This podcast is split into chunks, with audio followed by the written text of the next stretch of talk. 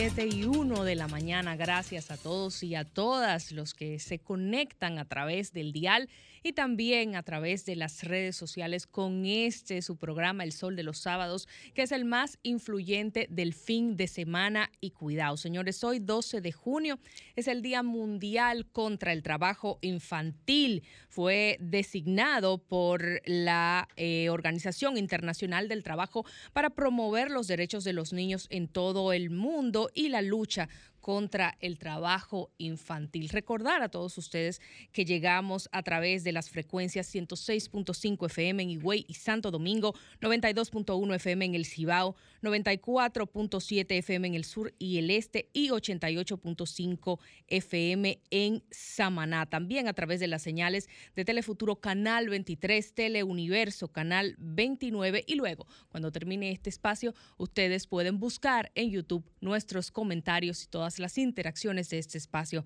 para poder comentar, que siempre pues les respondemos y estamos pendientes de su sintonía. De inmediato saludo a todos los compañeros de este espacio y eh, por supuesto a nuestro coordinador Yuri Enrique Rodríguez. Muchísimas gracias Susi, buenos días a toda la gente que nos sintoniza por las diversas plataformas que transmiten este espacio El Sol de los sábados, el programa más plural y participativo e influyente de los fines de semana.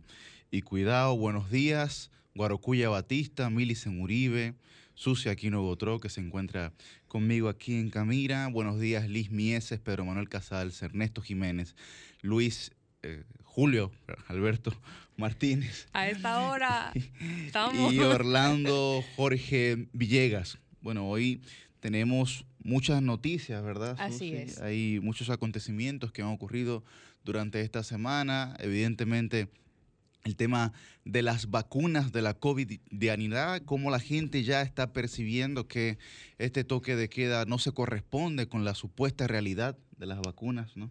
Y hemos visto cómo inclusive más adelante nuestro compañero Pedro Manuel Casals nos hablará de la convocatoria que ha realizado para el próximo día 15 de este mes llamando al, a desobedecer el toque de queda a partir de, la, de las seis de la tarde. Sí, eh, sería bueno pues que antes de adentrarnos en las diferentes eh, informaciones, entonces demos paso al segmento que da lugar a la misma. No sería bueno que sea yo misma que lo presente, pero eh, vamos entonces con Noticias al Sol. El sol de los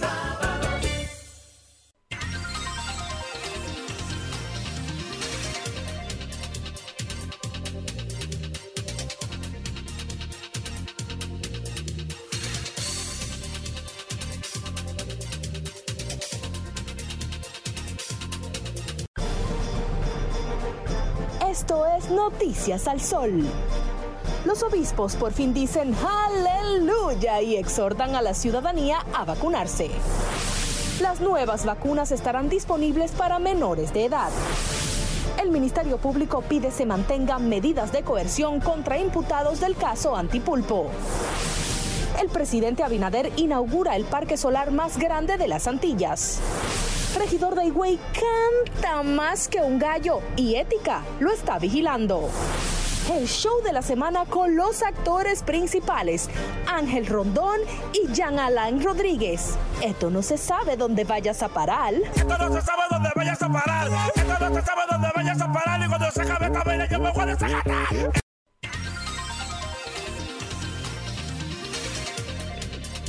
Bueno, señores, este país es una cosa maravillosa. A veces uno no sabe si reírse o llorar por los temas que inundan las páginas de los periódicos, ya más en digital que en físico en estos tiempos de COVID-19 y por las particularidades de nuestra fauna política. Quiero mm. referirme primero al tema, aunque voy a hablar de él en mi comentario más adelante, del regidor Choli.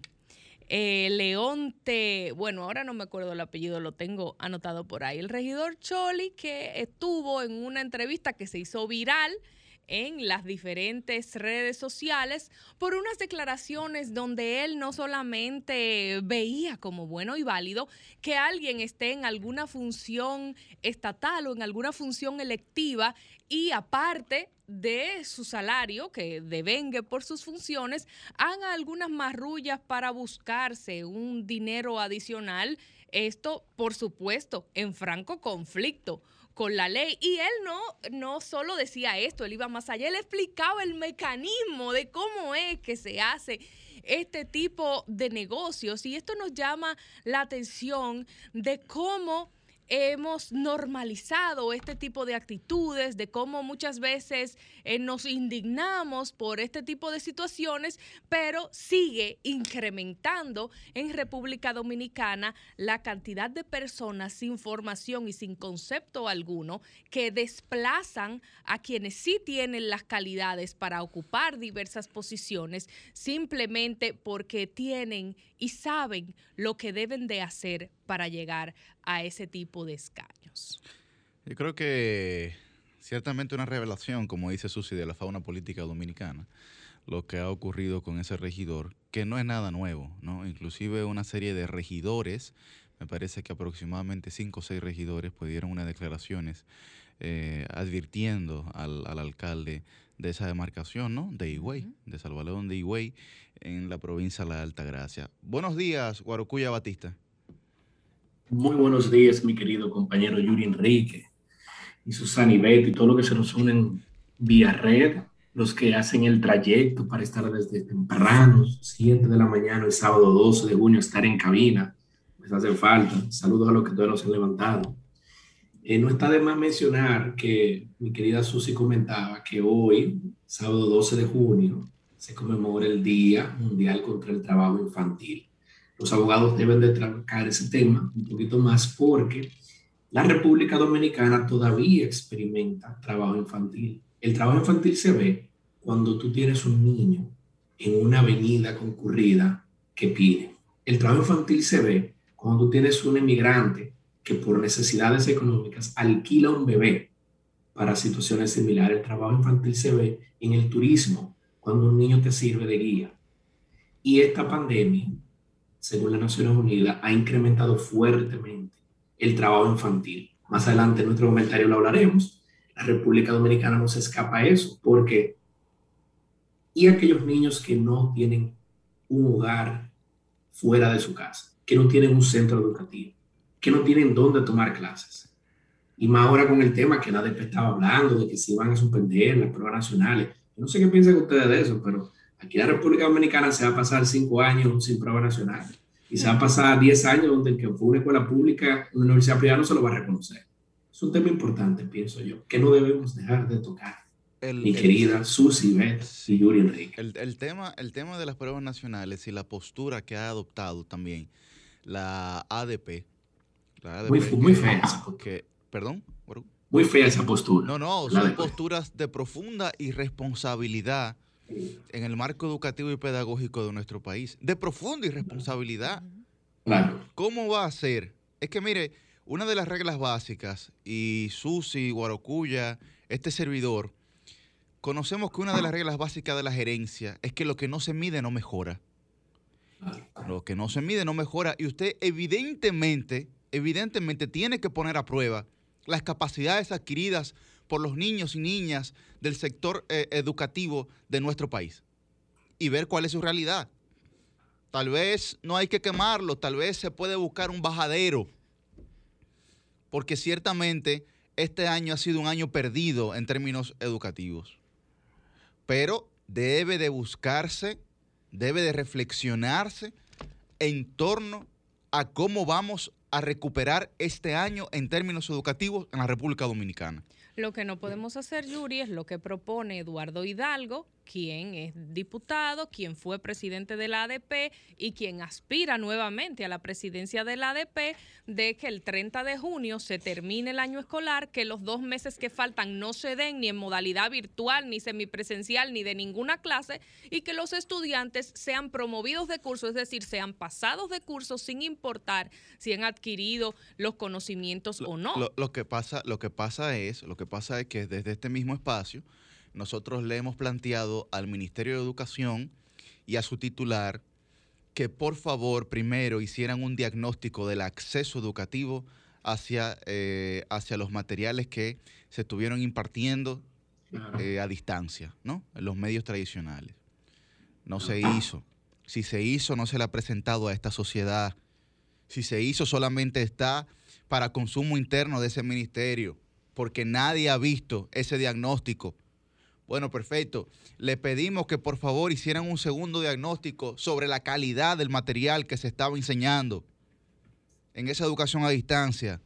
No se hizo. Y si se hizo, y si se hizo, solamente está para consumo interno de ese ministerio. Luego le pedimos un tercer diagnóstico, que era precisamente la evaluación de ese material al que los niños habían accedido. No se hizo.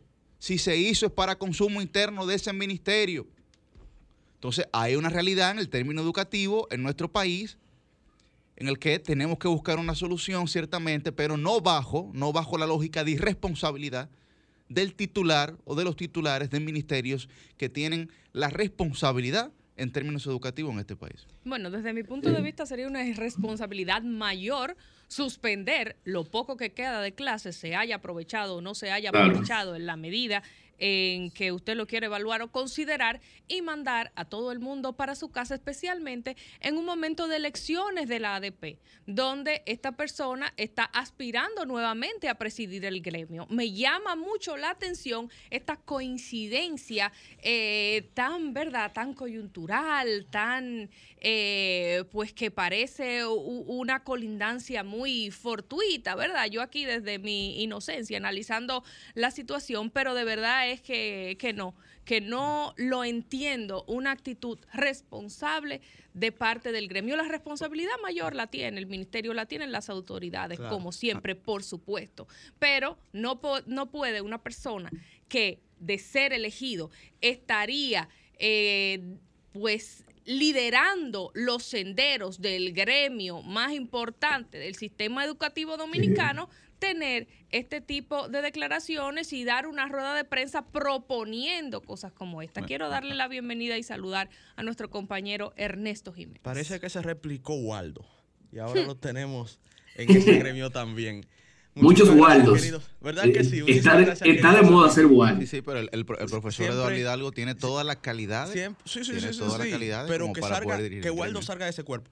Em, siempre, siempre un enorme placer estar junto a todos ustedes en esta, la, emisora más escuchada de la República Dominicana en el programa el mejor programa de RCC Media completo. El que no lo quiera ver allá él. Mire, sí, eso es verdad. Una hora más. ¿Verdad que sí? No, maravilloso. Miren, eh, la tragedia de la educación, nosotros lo habíamos dicho, en República Dominicana viene desde bien atrás y lo que hizo el coronavirus fue profundizarla. Inclusive lo advertíamos por allá por, por marzo del año pasado, por marzo del 2020, advertíamos que se debían tomar eh, las previsiones del lugar para evitar que una, una educación que de por sí es mala, y así lo muestran estudios internos y estudios externos, no necesitábamos el coronavirus para que la educación fuera mala en República Dominicana, pues bueno, llegó el coronavirus, lo complicó, lo empeoró y encima de eso tenemos autoridades que están aprendiendo. Entonces, cuando usted tiene una tragedia como la que crea a nivel sanitario el coronavirus, a nivel económico, la brecha educativa y digital, como nos la amplió, con autoridades que están aprendiendo, no se puede sorprender que luego los gremios quieran sacar provecho de toda esa situación. Lo que uno condena es que justamente se quiera sacar provecho de una situación que lo que está haciendo es Posiblemente esperemos que no se llegue ahí, pero hasta el momento lo que está pasando es que se está condenando a casi toda una generación a niveles subpar a los que ya tenía la República Dominicana que de por sí eran malos para el futuro de la nación. Eso es lo que está sucediendo y qué mal que no han sido capaces de ponerse de acuerdo los actores a los cuales se ha analizado de manera brillante a inicios de este espacio, no han podido ponerse de acuerdo para llevar este barco juntos hacia adelante. Esperamos que se entienda el momento Esto, y esta crítica la extiendo también al gremio eh, médico dominicano, que también tiene una actitud que creo no es la más, digamos que sensata en momentos como los que estamos viviendo. Porque, repito, todo el contexto lo coloca el coronavirus. Y inclusive uno ha pedido cierto grado de sacrificio de muchos sectores, eh, sectores empresariales, que suelen ser unos vampiritos, pero que también uno dice tienen que, tienen que dar su cuota de sacrificio. Le hemos pedido sacrificio al gobierno, los ciudadanos, la clase media y las clases más bajas somos los que más nos hemos sacrificado. Así también tienen los gremios que entender el momento que se está viviendo. Y si no lo entienden, van a pagar un precio. Porque así como en las ciencias físicas, en las ciencias sociales, las cosas no se quedan en el vacío. Tienen consecuencias que quizá no las vemos ahora, pero las pagarían mañana. Esa es mi humilde advertencia. Y muy triste, Neto, eh, también sobre eso que comentas, lamento tener que decirle que le tengo una mala noticia a Yuri Enrique en el Ministerio de Educación se hace cada seis meses ese diagnóstico que tú tanto pedías. Hay un viceministerio que se llama de Supervisión y Control de Calidad. Hay un viceministerio muy inteligente que se llama Rafael Bellodía, de los permitidos más inteligentes que hay. Sí, dirigía, neurocientista, trabajaba en la Católica. Pero se hace para consumo interno, Guarocuya. No, es eso interno. Eso es de consumo para el ministro y con esos, eso, ese es el insumo clave para la realización de políticas pero eso no se comparte.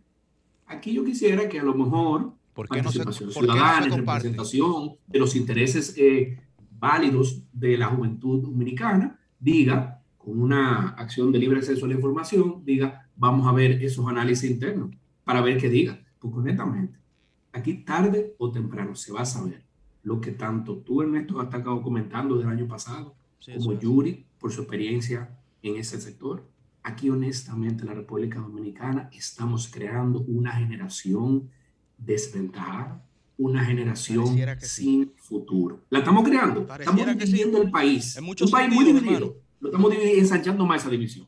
Pero, pero, es que, pero es que nosotros venimos advirtiendo eso, Guarocuya, en este espacio. todos nosotros, tú, Ernesto, yo, todos nosotros hemos venido advirtiendo esa realidad.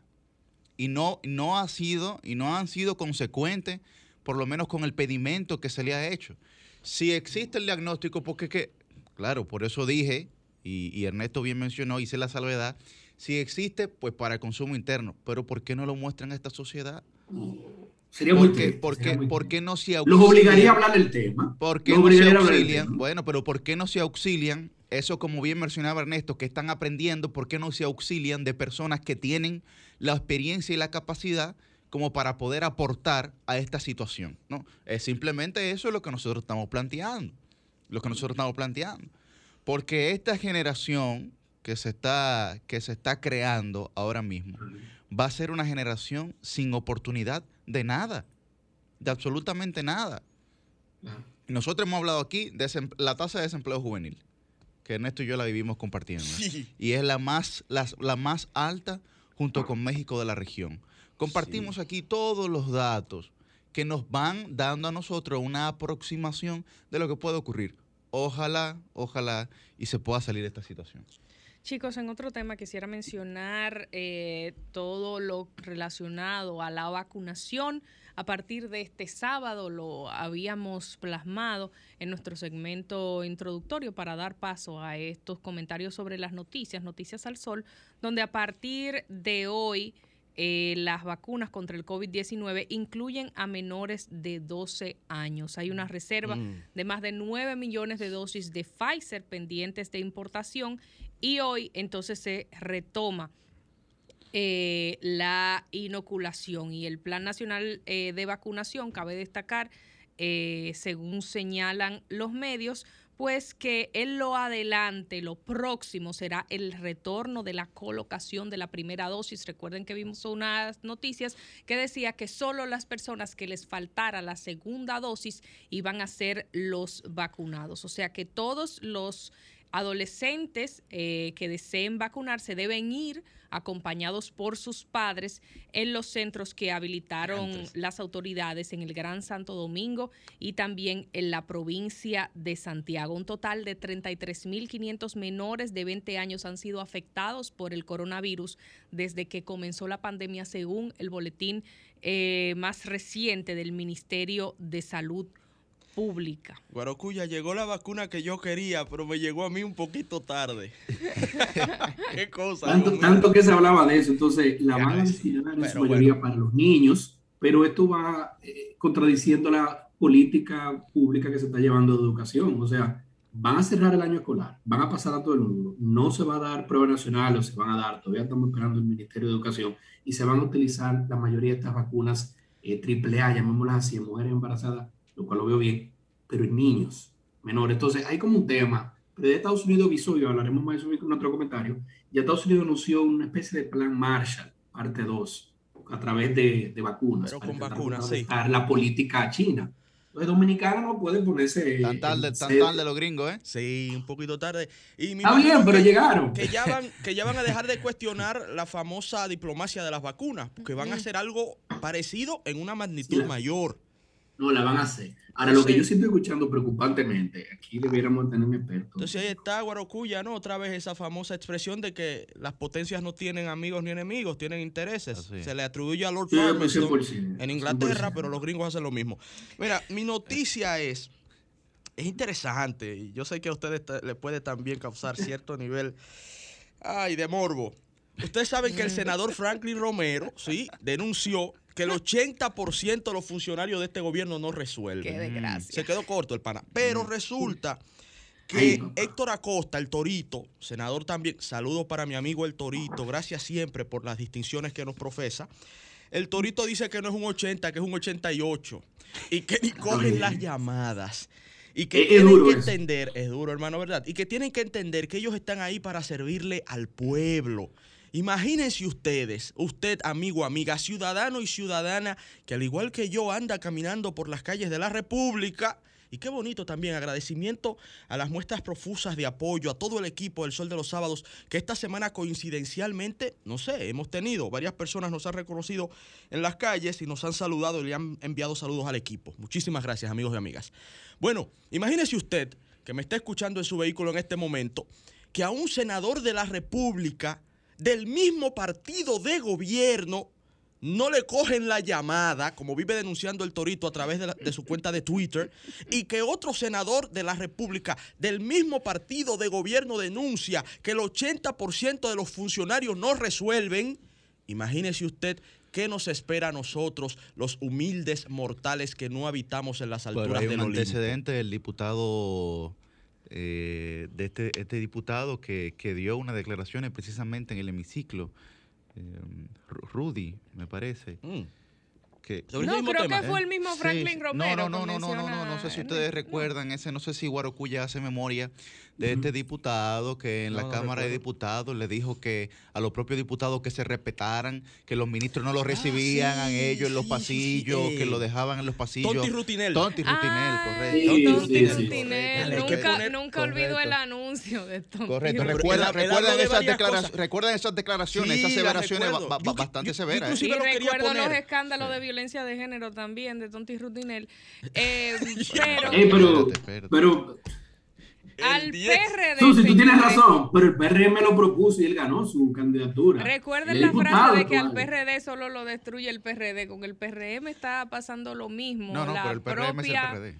La propia oposición, la mayor oposición se la están haciendo entre ellos mismos. Saludos a Ramón Alburquerque. Y es el escenario para los partidos contrarios ideal. todos. Porque en este momento todo el que no sea del partido de gobierno que diga alguna cosa en contra es acusado de resentido, es acusado de estar llorando, es acusado de sentirse vilipendiado por la situación actual, de que no tiene alguna posición cerca del Estado, cerca del poder. O sea que eh, en este momento a la verdadera oposición lo que le toca es estar tan tranquila porque la oposición eh, eh, de facto la está haciendo ellos mismo y, nada, finalizar con un llamado a los amigos funcionarios y funcionarias a que imiten al presidente Luis Abinader, señores. Eh, eh, lo hemos dicho en este espacio. El presidente Abinader es inclusive hasta su propio vocero. algo que puede ser delicado Mm. a mediano y largo plazo. Entonces, si tienen un presidente que está dando muestras de humildad, muestras de honestidad, de receptividad, inclusive hay gente que dice que habla demasiado, para que miren cómo cambian los escenarios, pasamos del mudo al que no se calla. Entonces, mío, los ¿por qué que le funcionarios tienen que seguir el ejemplo del presidente de la República y atender a la gente. Porque los funcionarios son empleados del pueblo, les pagamos con nuestros impuestos. Pero el mismo tienen presidente que Mejía. darnos, tienen que dar, claro, sí, El presidente Mejía también. también, el tiene, tiene su musiquita el expresidente Mejía. Tienen que tratar de dar el ejemplo y cambiar esta actitud, porque sabemos que mañana en campaña, entonces ahí sí van a querer aparecer, pero la gente le está tomando la seña y no les va a creer. Así que un humilde llamado. No, O- Una llamada antes de tu noticia también, eh, Yuri, muy breve, una llamada al elenco del Sol de los Sábados, que vengan a trabajar. Yo, yo los saludo a todos. Pero ¿y Digo dónde que ¿Cómo es posible que ustedes tres estén levantados? Y yo te he levantado. Y me estén escribiendo en WhatsApp. No, así no. Lo, lo- No lo- hacen lo- coro. lo que, lo que yo quería mencionar, Ernesto, sobre, lo que, sobre lo que tú planteas, es que nosotros el sábado pasado, y lo decía en mi comentario, el presidente Abinader tiene que entender que la política es para los políticos. Los funcionarios que más efectivos están siendo Buen punto. Ahora mismo, que son la minoría, pero la paupérrima minoría, que más efectivos están siendo en este gobierno, son políticos. Es así. Son políticos. No son empresarios. No son personas tal vez con la eh, mejor formación. Pero hay que recordar. So- sociedad civil. Hay, que, no son sociedad, son civil, sociedad civil. No son Sí, sí, sí. independientes. Sí. No son independientes que anuncian que están nombrados cuando se filtra su decreto, su nombramiento. Muy, a muy pesar de que tenían señor, meses, pero bueno, son políticos. Son políticos. Y si nosotros no entendemos esa realidad cuando nos referimos a la política, porque ciertamente hay un sector de la sociedad que quiere acabar con la clase política y que quiere desprestigiar cada día más Eso es así. el sistema de partidos, que es uno de los principales garantes de la democracia de este país. El sistema de Sí. partidos. Nos guste o no nos guste Es así, es así. nos guste o no nos guste. Lo que tenemos que trabajar es ciertamente para poder eh, eh, reforzar la calidad de los actores políticos, ciertamente. Pero el presidente debe de entender, debe de entender que los actores que más efectivos están siendo en su corto gobierno, que parece ser un gobierno que tiene más de cuatro años, ¿eh? es un gobierno de apenas el, el nueve meses. añejado. Es un, es un gobierno de apenas nueve meses, pero qué parto tan doloroso. Son nueve meses que tiene este bebé en la barriga, pero qué parto Ya- tan doloroso. Va a ser difícil dar a luz aquí. Qué difícil. Ya, Va a ya ser están difícil. reformando el estatuto del partido para promover la reelección. Ya, ya eso se habló públicamente. Yo lo dije. Pero eso es, me- eso, eso es normal. Eso es pero está normal. duro el juego. En el junio. antireeleccionismo llega hasta que hasta dura hasta que llegan al poder. El antireeleccionismo dura hasta que se llega al poder. Bueno, y, pero- eso, y eso le ha pasado, La ñoña es buena, Hipólito. excepto a Juan Bosch, a todos. Bueno, pero, La pero- ñoña pero buena, por, la, sí. por la realidad de Bosch, pero realmente Sí, pues no el, el el no PRM de esa, de esa filosofía antireeleccionista que habla Ernesto, que viene del PRD, Sí, claro. realmente. Inclusive la tesis, la tesis de, de Peña Gómez, la tesis doctoral de Peña Gómez, fue en contra de la reelección. Toda la vida. En contra de la Sí, sí, sí. reelección. No. Y de ahí parte esa filosofía Y la constitución del 63 prohibía la reelección consecutiva. O Efectivamente. sea, es una tradición antiquísima que murió en el mismo momento.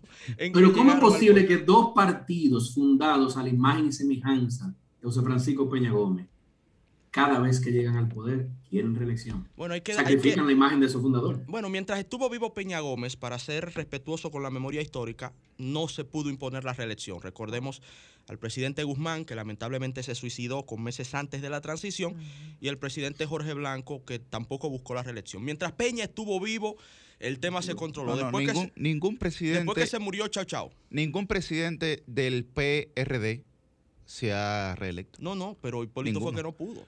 Claro, claro. Ba- intentó. Bajo las circunstancias que, eh, que han caracterizado a cada contexto. No me estoy refiriendo a que los contextos han sido los mismos, pero ningún presidente. Y gracias a Dios. Ningún presidente. Sí, ese es el dato histórico. Ningún presidente del PRD se ha podido reelegir. Se ha podido reelegir, efectivamente. Y siempre hay crisis.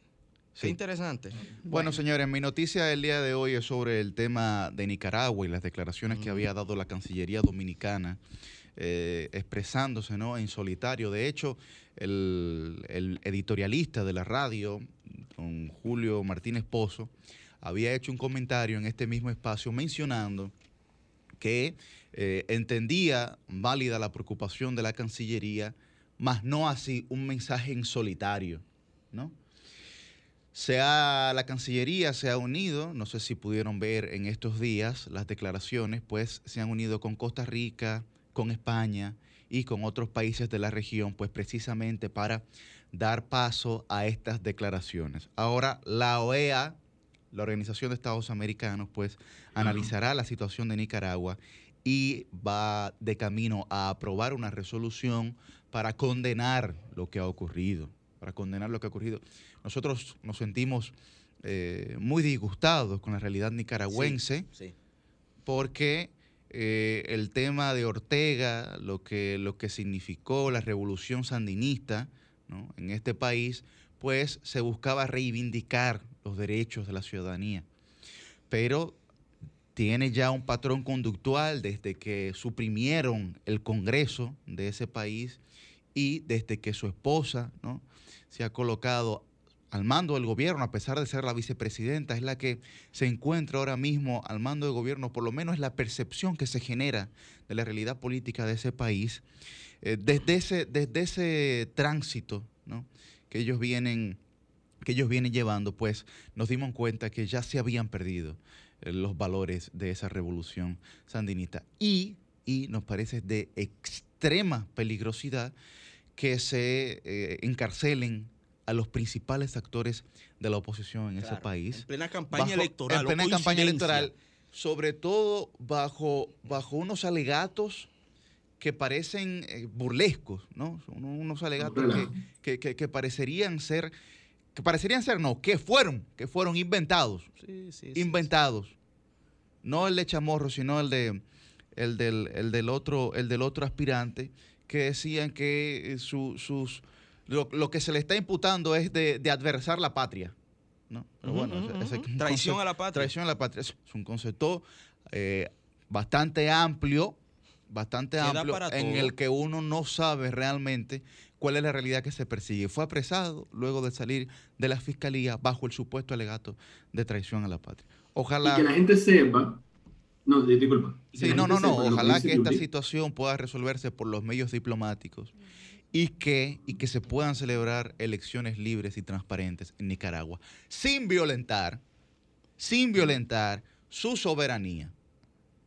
Su soberanía. Sin violentar su soberanía. Claro, y, eh, hay algo que sí me preocupa y lo digo con, mucha humildad y con ánimos de aprender. Cualquier amigo autorizado de la Cancillería que pueda comunicarse con nosotros, por favor, lo puede hacer. Me preocupa que ha cambiado como la, la doctrina, vamos a decir, de política exterior de la República Dominicana. Anteriormente servimos como ente mediador en conflictos en donde no tomábamos posición. Así es. Entonces, esto ha cambiado.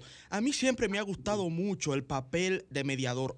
inclusive en mi propia vida privada lo intento, lo intento de hacer. A mí me gusta el equilibrio, la equidistancia, la objetividad.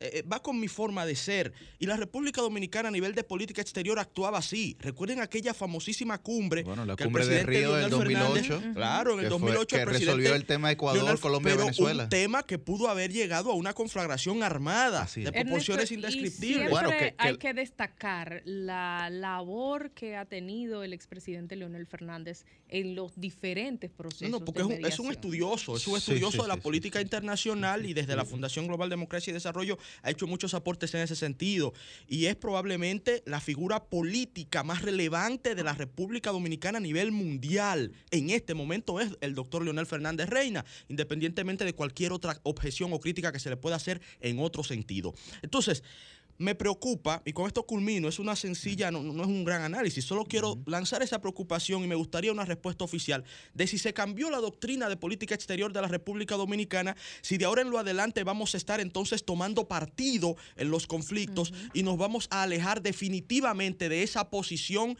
que veníamos construyendo, que construyó el doctor Leonel Fernández y con la cual yo me sentía muy cómodo de intentar ser un mediador y un ente de equilibrio regional en busca de la paz la cooperación y el diálogo. Sencillamente me gustaría saber eso. Definitivamente la construyó el expresidente Fernández y fue continuada por la siguiente gestión del Partido de la Liberación Dominicana. ¿no? O sea, eh, eh, eh, desde el 2004, desde el 2004 hasta el 2020, la Cancillería ciertamente funcionó como un ente de mediación regional, regional con suma importancia. Más recientemente, fuera de la, de la cumbre de Río del año 2008, que resolvió un problemazo, problemazo en la región, pero, pero una cosa que, que ya las flotas navales de Colombia, de Colombia, estaban listas. Sí, sí, sí, sí. Estaban puestas ya. En aquel momento, estaban puestas los expresidentes Álvaro Uribe Correcto. y Rafael Correa. Correcto. Eh, hay, que, yo recuerdo, yo recuerdo, yo era una persona con muy poca edad, Recuerdo pasar por la de Filló con Sarasota. Ahí ponían eh, estos, las primeras planas de los periódicos en grande. Y recuerdo aquella foto, aquella foto de Uribe y Correa dándose la mano. Sí, sí, sí. Con, aquella, con aquella mirada, con aquella mirada punzante. Sí. De Correa. Sí, Correa mirando a Uribe prácticamente como un enemigo. Sí, sí, sí, sí, efectivamente, efectivamente. Pero de forma más reciente, de forma más reciente hay que recordar las negociaciones ciertamente fallidas, porque nos tomaron el pelo, nos tomaron el pelo. En Venezuela. En Venezuela. En Venezuela, que se hicieron en una primera instancia, la primera aproximación fue prácticamente en secreto que se hizo aquí en la Cancillería precisamente con el presidente Fernández y el presidente Danilo Medina. Sí, sí, también ahí participaron ambos. Ahí participaron ambos. Hay que recordar. Interesante. Hay que recordar. Eso, eso, eso, eso fue lo más reciente.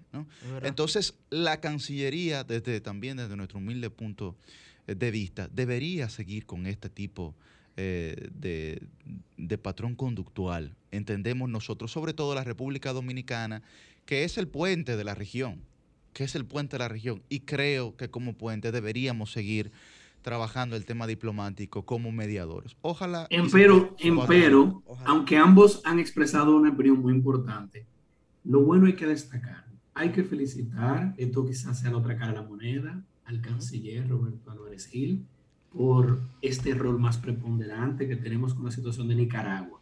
Quería comentar que la importancia, para el que nos escucha, la importancia de Yuri tratar este tema porque dirán, ¿con qué se come Nicaragua? La importancia para Dominicana es, uno, es un miembro del DERE-CAFTA, es una pequeña república centroamericana, de indios, pero al igual que nosotros está en el mismo acuerdo de libre comercio y cooperación con Estados Unidos.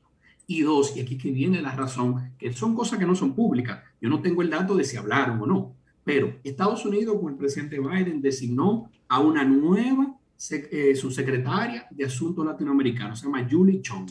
Y esa señora ha venido con un fuerte a dar, porque Estados Unidos ya indicó que con el tema del apresamiento de cuatro opositores electorales para las elecciones de Nicaragua, comenzarán a revisar el DERECAFTA. Eso nos afecta a nosotros. Claro. Entonces, si Estados Unidos unilateralmente dice, yo no reconozco el gobierno que venga y entre en Nicaragua porque se llevó preso a cuatro de los seis opositores, porque en el Ortega un loco, literalmente, porque la revolución sandinista falló, como mencionaba Yuri, triste pero cierto, entonces eso nos afecta a nosotros en términos económicos. El dominicano no debe de quedarse pasivo en recibiendo noticias. Debemos tomar ventaja de que somos la economía más grande de Centroamérica y el Caribe, somos el principal socio comercial de Estados Unidos, aún en el DERECAFTA, y debemos tomar esa preponderancia apoyando a la OEA. Yo entiendo que se ve bonito el tener, bueno, señores, que Dominicana es un lugar donde la gente viene a darse la mano y se la pasa, yo lo entiendo. Pero yo pienso que es hora que Dominicana reconozca su posición esto es un campo ya. El campo se dejó, Macondo se olvidó. Con todos los problemas que tenemos, nosotros somos mucho más grandes económicamente que todo el resto de la economía de Recapta. Y ahora, como estamos pasando la mano a Estados Unidos con la vacuna Pfizer, debemos darle el apoyo en esto.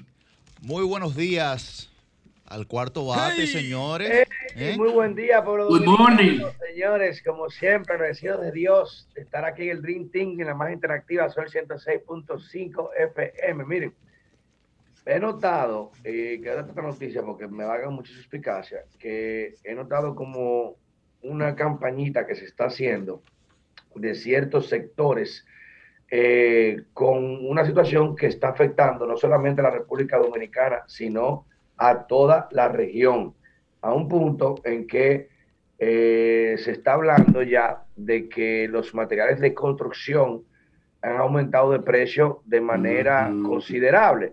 Pero lo que estoy viendo es que aquí se quiere poner como que la República Dominicana es el país que más precio ha aumentado con una justificación para que le permitan importar.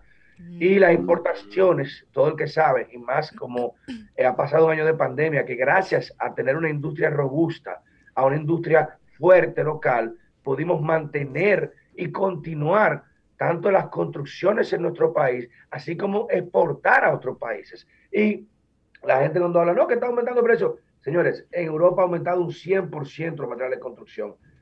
Hasta en China, que es China, un 47% en Colombia un 60%, en Brasil un 89% de los precios ordinarios, hasta en Rusia un 82%, y en la República Dominicana, que están hablando como que es el que más ha aumentado, apenas ha aumentado un 32%.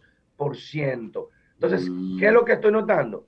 Que hay muchas, eh, muchos empresarios grandes eh, que están detrás de licencia de importación para no tener que comprar la industria local.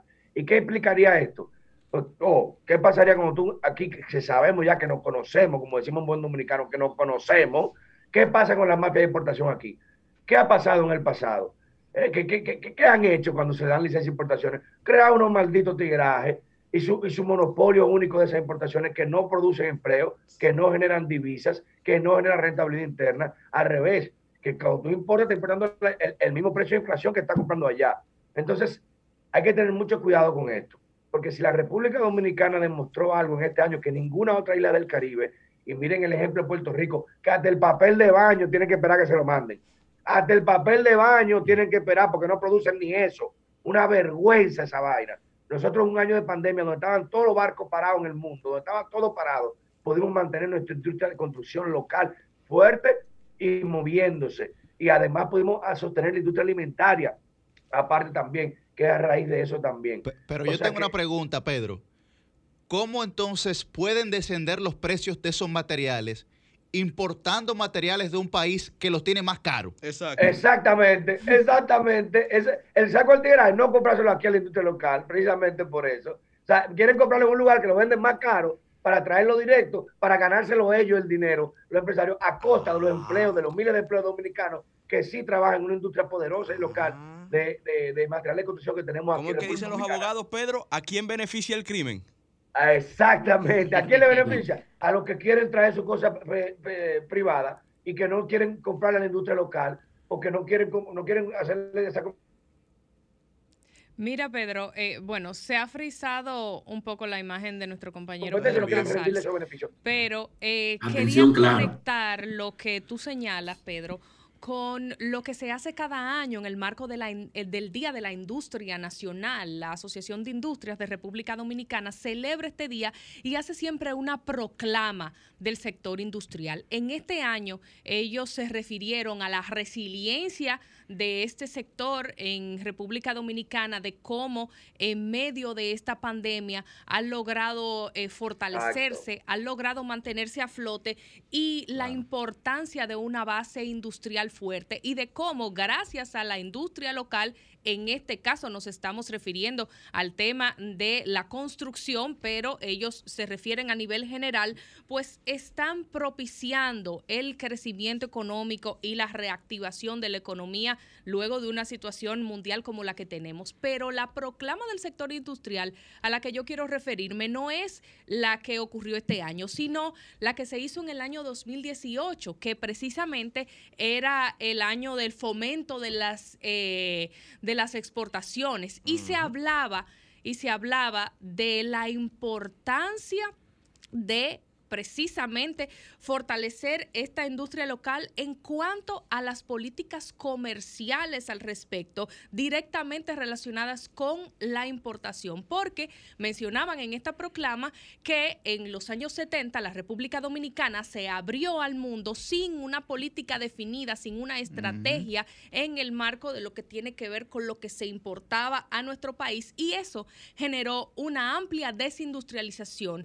y esa desindustrialización conllevó un incremento desmedido en las importaciones, un congelamiento de las fuentes de empleo formal y un déficit comercial que cada vez crecía más, lo cual eh, pues como decía la Asociación de Industrias en ese momento y que ahora toca especialmente el sector construcción y los planes de importación que bien tú señalas para desproteger la producción nacional, pues tenemos nosotros que tener en cuenta que lo que nosotros producimos en República Dominicana produce empleos aquí, genera impuestos aquí, también nos ayuda a ahorrar divisas aquí y a mover la economía local. Entonces, cuando veamos estos temas, tenemos siempre que analizar, revisar las posiciones del sector empresarial, que son lo que hacen los cambios y lo que hacen el impacto en República Dominicana y el sector construcción no debe ser la excepción. No, y precisamente como tú... Oye, nada más referirte con eso, que lo que tú acabas de decir, las importaciones no generan divisas, al revés, tú tienes que pagar afuera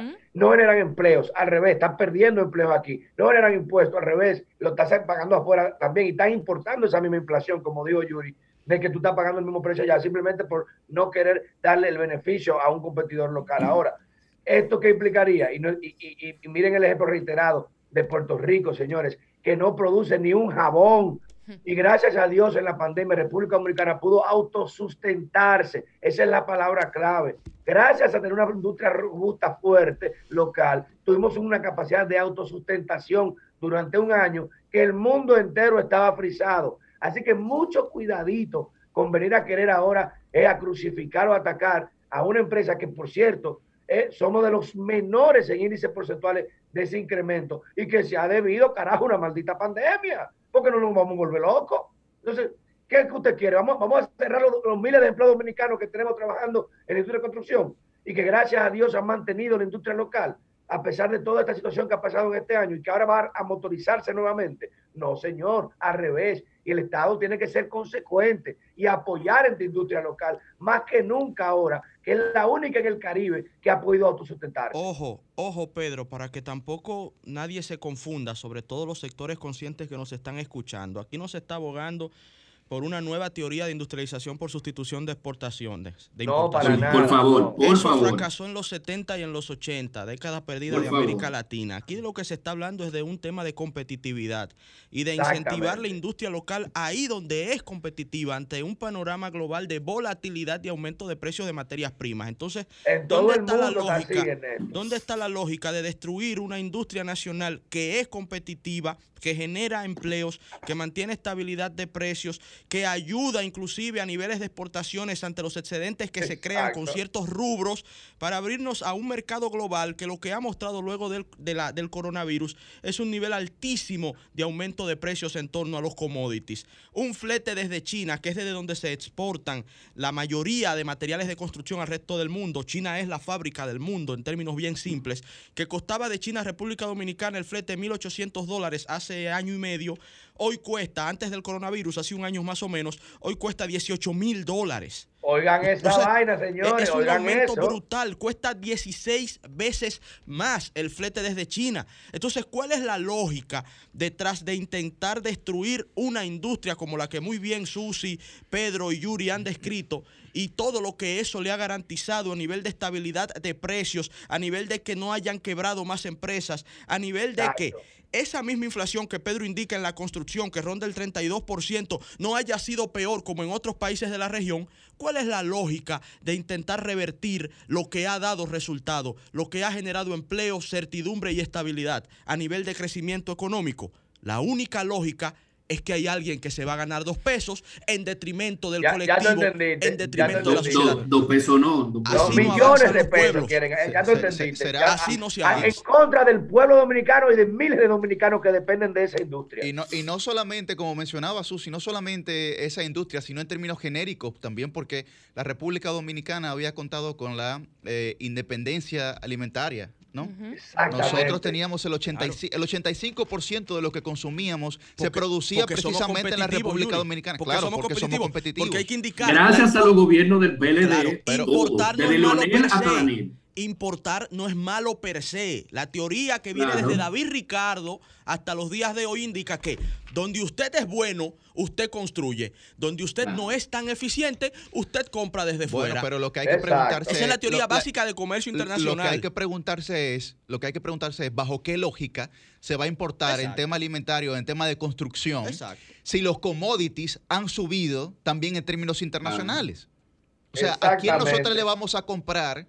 Que tenga un, un, precio inferior al que se puede proyectar en el mercado de la República Dominicana. Para que la gente entienda lo que Yuri está diciendo, el que va a importar va a tener que vender al mismo precio o más caro que la industria aquí local. Simplemente que en vez de generar empleo aquí, se lo está comprando, generando empleo en otro lado. Es Pero ustedes saben qué importación importante que sí se debe hacer una importación de Yuri con un viaje de llamada que tiene ahí porque por lo que quiere hablar.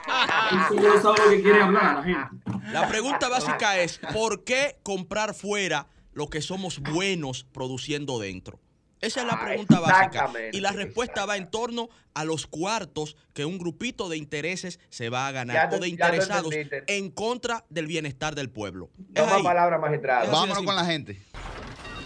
Comunícate 809 540 165 1 809 200 1065 desde el interior sin cargos.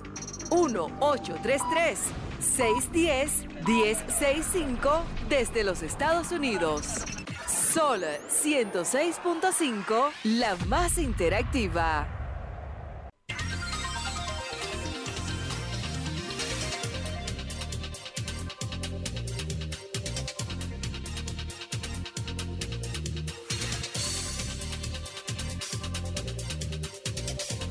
Buenos días, ¿su nombre y de dónde?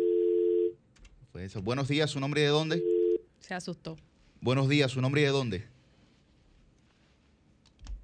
Buenos días. Buenos días. Adelante, Duvergé. Oh, sí, lo reconoció Susi de inmediato, hermano. Oh, Diga, oh, Dionisio. Dígame. Cuente todo. Adelante, adelante. Todo bien. Oye, lo que le voy a decir. Usted, tomaron unos temas muy importantes que como que eso me, me, dio valor para hablar. Hmm. Bien la relación con el problema que tuvo que hacer con los diplomáticos cuando Leonel Fernández con, con, Ecuador, aquí Uribe, allí con la conferencia hizo aquí el presidente. Leonel Fernández sido un hombre, no oye, que yo no soy admirante de él, pero la verdad que decirla. El asunto internacional, eh, en relaciones internacionales, los gobiernos del PLD fue que hicieron este país, pero este gobierno de ahora no, no ha continuado nada, como que no saben nada de esto no saben nada de eso y eso se está cayendo. Porque mira las declaraciones que dio el presidente Hipólito Mejía con la descomposición que hay algunos funcionarios que no, no gozan de simpatía porque no le gusta teléfono a nadie. Pero nosotros por aquí, mi provincia Independencia, que es la que más me duele, yo vivo, tengo base para hablar. Aquí la dirigencia del PRM, oiga lo que le voy a decir, mm.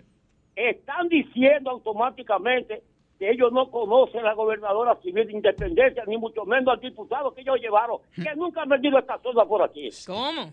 Sí, así exactamente. Entonces, esto está totalmente abandonado, totalmente, porque no tenemos autoridad provincial. Oye, voy a decir, a ellos no les gusta que uno hable, pues yo tengo que hablar, hablar las cosas como real, porque ellos tienen un disgusto imperante en esta provincia, que aquí hay tantas necesidades el plan social no viene de esta provincia de independencia. Es lamentable la situación como se está viviendo por aquí. Eso se le existe todavía. Sí, entonces las cosas que decir. Entonces la señora gobernadora civil de independencia, con tanta ah. inquietud, tanta necesidad que tenemos en esta, provincia, nunca ha venido a Dubejeo a recopilarla, a buscar informaciones por haber y por haber.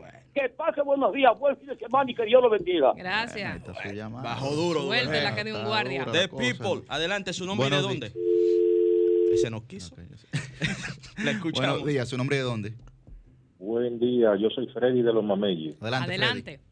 Mire, yo estoy de acuerdo con las importaciones, porque aquí las empresas en muchos renglones han formado, eh, se la han ingeniado para no formar oligopolios, sino carteles.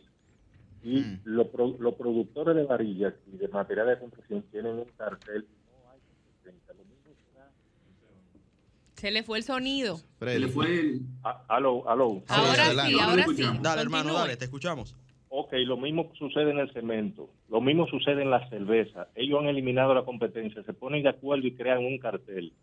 Por eso yo estoy de acuerdo con la importación, para que haya competencia. Te digo cuánto ha subido, hermano, los precios del cemento a nivel internacional, que imagino que probablemente manejas el dato. Bueno, bueno. En un 45 no lo, manejo, no lo manejo tanto, pero lo siento. No, pero estoy de acuerdo contigo. Oye, ¿cuál es el tema, hermano? Y lo decíamos en el comentario anterior. La importación tiene sentido ahí donde los precios, por un tema de competitividad, lo justifiquen. Allí donde no se justifique por un tema, repito otra vez, de competitividad, no tiene sentido. Entonces. Es porque hay intereses precisamente que tributan a, ese, a ese cartel que él está Es lo que hay que ver. Es decir, si sale más barato traerlos, no hay problema, pero si va a salir igual o más caro. Si la industria nacional no es competitiva, entonces el mercado internacional los va a desplazar. Así es que funciona. Yo, creo que la varilla de Cuba nos sale a nosotros barata por, por el transporte y la cercanía. Ahí hay un buen punto a analizarlo, hermano. Para ponerte un ejemplo. Entonces, ya pasando a otro tema y aprovechar la oportunidad de decir que este gobierno está cancelando personas con licencia médica y que están cancelando embarazadas por encima de la ley, al margen de la ley. Y nosotros salimos de Danilo porque quiso eliminar el Estado de Derecho y la constitucionalidad. y creo que Abinader, va por el mismo camino. Bueno, ahí está su llamado. Bueno. Cancelar embarazada, eso es muy grave. Adelante. Muy buenos días a todos. Quiero iniciar mi comentario diciendo, cojan cambio. La gente quería cambio, o queríamos cambio, pero no era un cambio en los precios de los, de los artículos de primera necesidad, señores, de primera necesidad le voy a hacer este relato breve. Yo hago mi compra normal, ¿verdad? Mi esposa, un niño y yo. Y, hago un refuerzo semanal. Ese refuerzo semanal yo lo hago con cuatro mil, cinco mil pesos. ¿Tú sabes cuánto me sale el refuerzo semanal? Hmm. Nueve mil pesos, señor. Ahí yo me doy cuenta que esta gente no sabe para dónde va. Detrás de cada presidente, de cada gobierno, los Danilo, lo tiene Abinader. Hay un grupo económico esta gente no guarda las apariencias, están beneficiando el grupo económico que nos llevó ahí. Están beneficiando el grupo económico que nos llevó ahí. Los empresarios, las importaciones nada más eh, le favorecen a los empresarios. Nosotros tenemos 85% de capacidad alimentaria, nosotros no podíamos obtener nosotros mismos. Y ahora plátano que cuesta 20, 30 pesos, eso es imposible. Cuando tú no tienes los problemas básicos resueltos, tú no puedes desarrollarte. ¿Cómo te desarrollas si no, tienes la alimentación, la salud y la seguridad ciudadana resuelto? Y este hombre nada más está en show, en show, metiendo gente presa. Muy buen punto. un show atrás de otro. Pero lo de él no lo mete preso. ¿Qué ha pasado con el de la lotería? ¿Qué ha pasado con Kimberly? Los 100 millones de, la, de, los, de los músicos. No, hombre, que se dejen de eso. Llame todos los sábados, hermano. Llame todos los sábados. Duro, hermano, duro. Buenos días, ¿su nombre y de dónde? Buenos días, ¿su nombre y de dónde? Y bueno, le habla Jorge de, la zona oriental. Adelante, adelante, Jorge. Hermano me tomando la vida, ¿todo bien? ¿Firme? Yo, yo, yo espero que con este, pues, con este auto que hay de, de los incrementos de precios, que realmente hay que decir que es por parte de, de, la convulsión internacional. Yo espero que por lo menos este gobierno se digne y a través de los organismos de, eh, a través de los organismos internacionales le hagan falta al cartel naviero, le hagan, le, hagan una competencia al, cartel naviero para que reduzca esa ese exagerado precio de transportación de los productos. Y con relación al defensor del pueblo, se han querido, han querido satanizar a Dionis Sánchez porque él dijo que realmente Merán era el mejor candidato y eres el mejor candidato. Yo no estaba de acuerdo con que Merán se pusiera eso porque no iban a tildar de que estábamos aliados, pero ahora los que resultaron aliados fueron el PRM y el PLD, pues que se, alían para todas las cosas que perjudiquen a la fuerza del pueblo. Por eso es que yo digo que aquí la corrupción no se va a, no se va a combatir en nada, porque la independencia de ese poder judicial depende de lo que de lo que tanto los, funcionarios públicos le aporten para, para, para ellos hacer expedientes fuertes y no lo están haciendo ni lo van a hacer porque no le interesa. Lo que le interesa es trancarle el juego otra vez a Leonel Fernández y no lo van a lograr porque es para el 24 que vamos. Ahí está su Muchas llamada. gracias. Está interesante esa, esa llamada. Mm, Buenos días, yo- su yo nombre, buenos días, su nombre dónde. interesante. Equipo joven, Sí. Adelante. Me gusta llamar a ese programa. Hey, Pedro, dime hermano. ya ya se completó el line up, como dicen en español. Eh, el El line line up, completo. con el cuarto bate ahí. Oye, Pedro, yo veo que están desarrollados dominicanos de tierra del Estado, entonces hay decenas de eh, asentamientos de decenas de miles de haitianos ilegales y a eso no lo, no, no lo tocan, yo no sé qué es lo que pasa. ¿Sabes que los haitianos aquí son ciudadanos de primera categoría? Los dominicanos Eh, somos el segundo punto de los cuatro que tengo, el defensor del pueblo, Dándole gasolina, eh, Pedro. el, defensor, de- el defensor del pueblo, eh, el mejor candidato era que sabe que sabía pelear y que sabe pelear era no hay eh, un empleado de Danilo Medina, tú verás eh, a quién es que va a defender.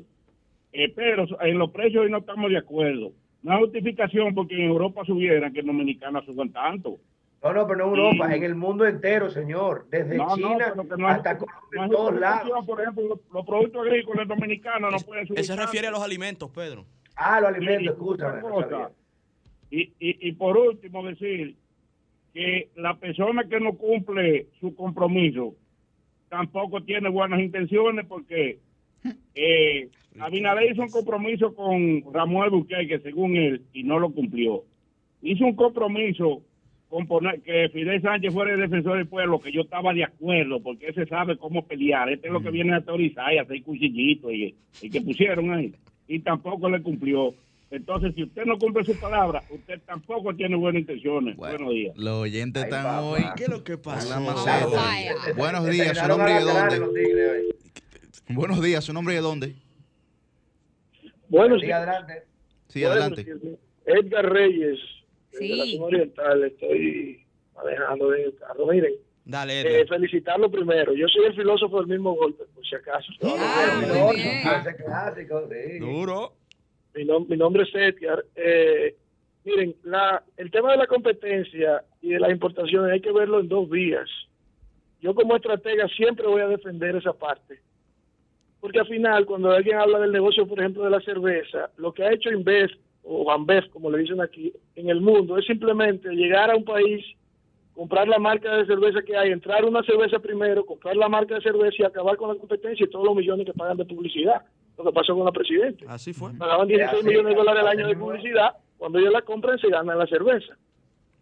Entonces, aquí en este país y en todos los países del mundo, la gente siempre quiere hacer monopolio y lo único que lo rompe son las importaciones. Siempre son, es importante ver esa parte, que es la parte sucia del negocio.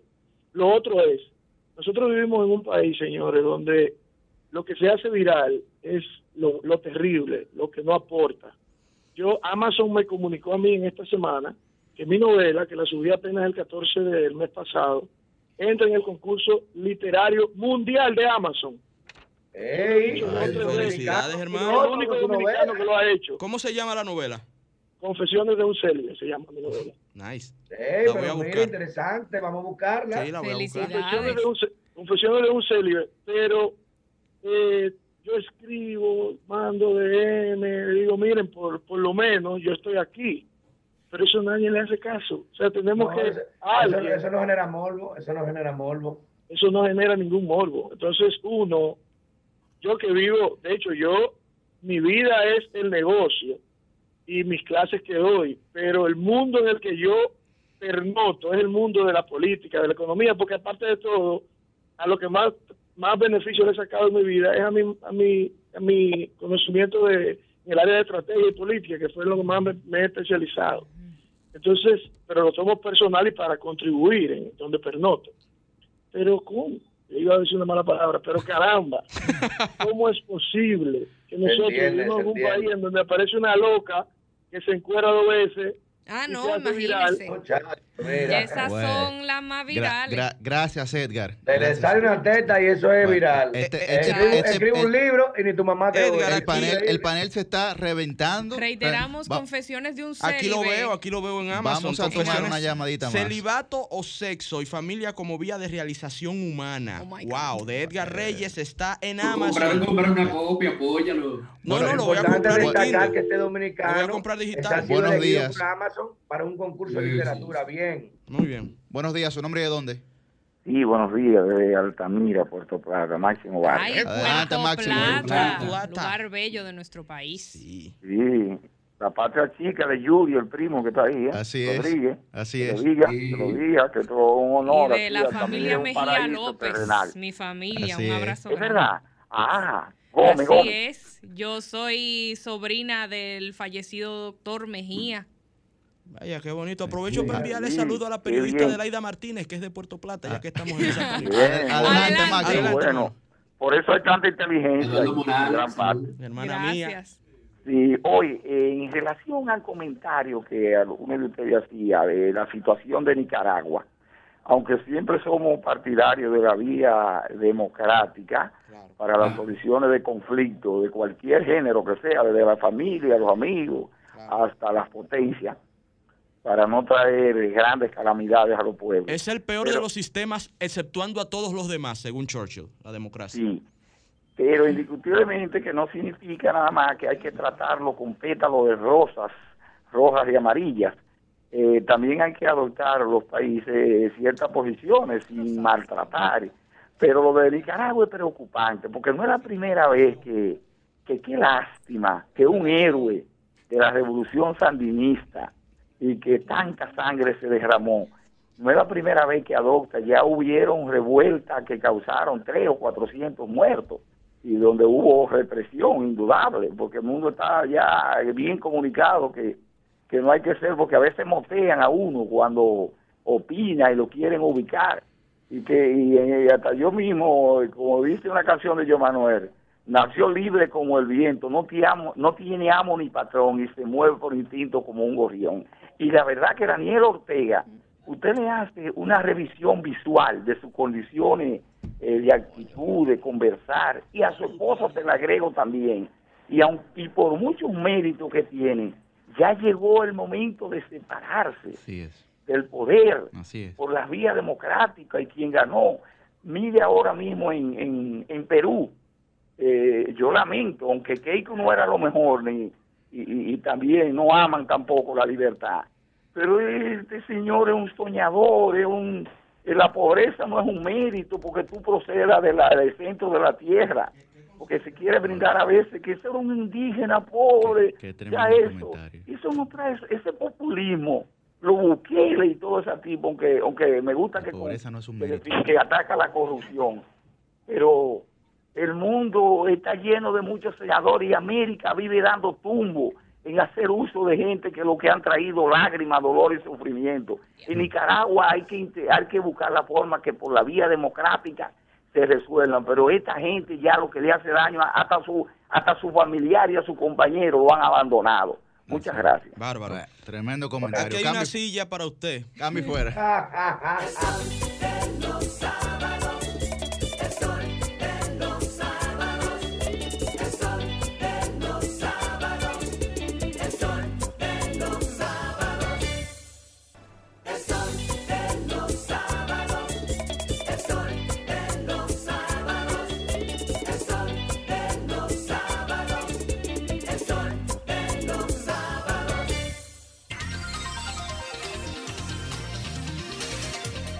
las 8 y 13 de la mañana es el turno de nuestro abridor estelar, Guarocuya Batista Cunjar. AKA El Guaro. Muy buenos días, sábado 12 de junio. Vamos a pedirle por favor a mi querido Yuri Enrique, quien lo veo de frente por la cámara vía Zoom, que cuando nos acerquemos a los siete minutos me haga seña. Vamos a hacer un comentario un poquito más dirigido.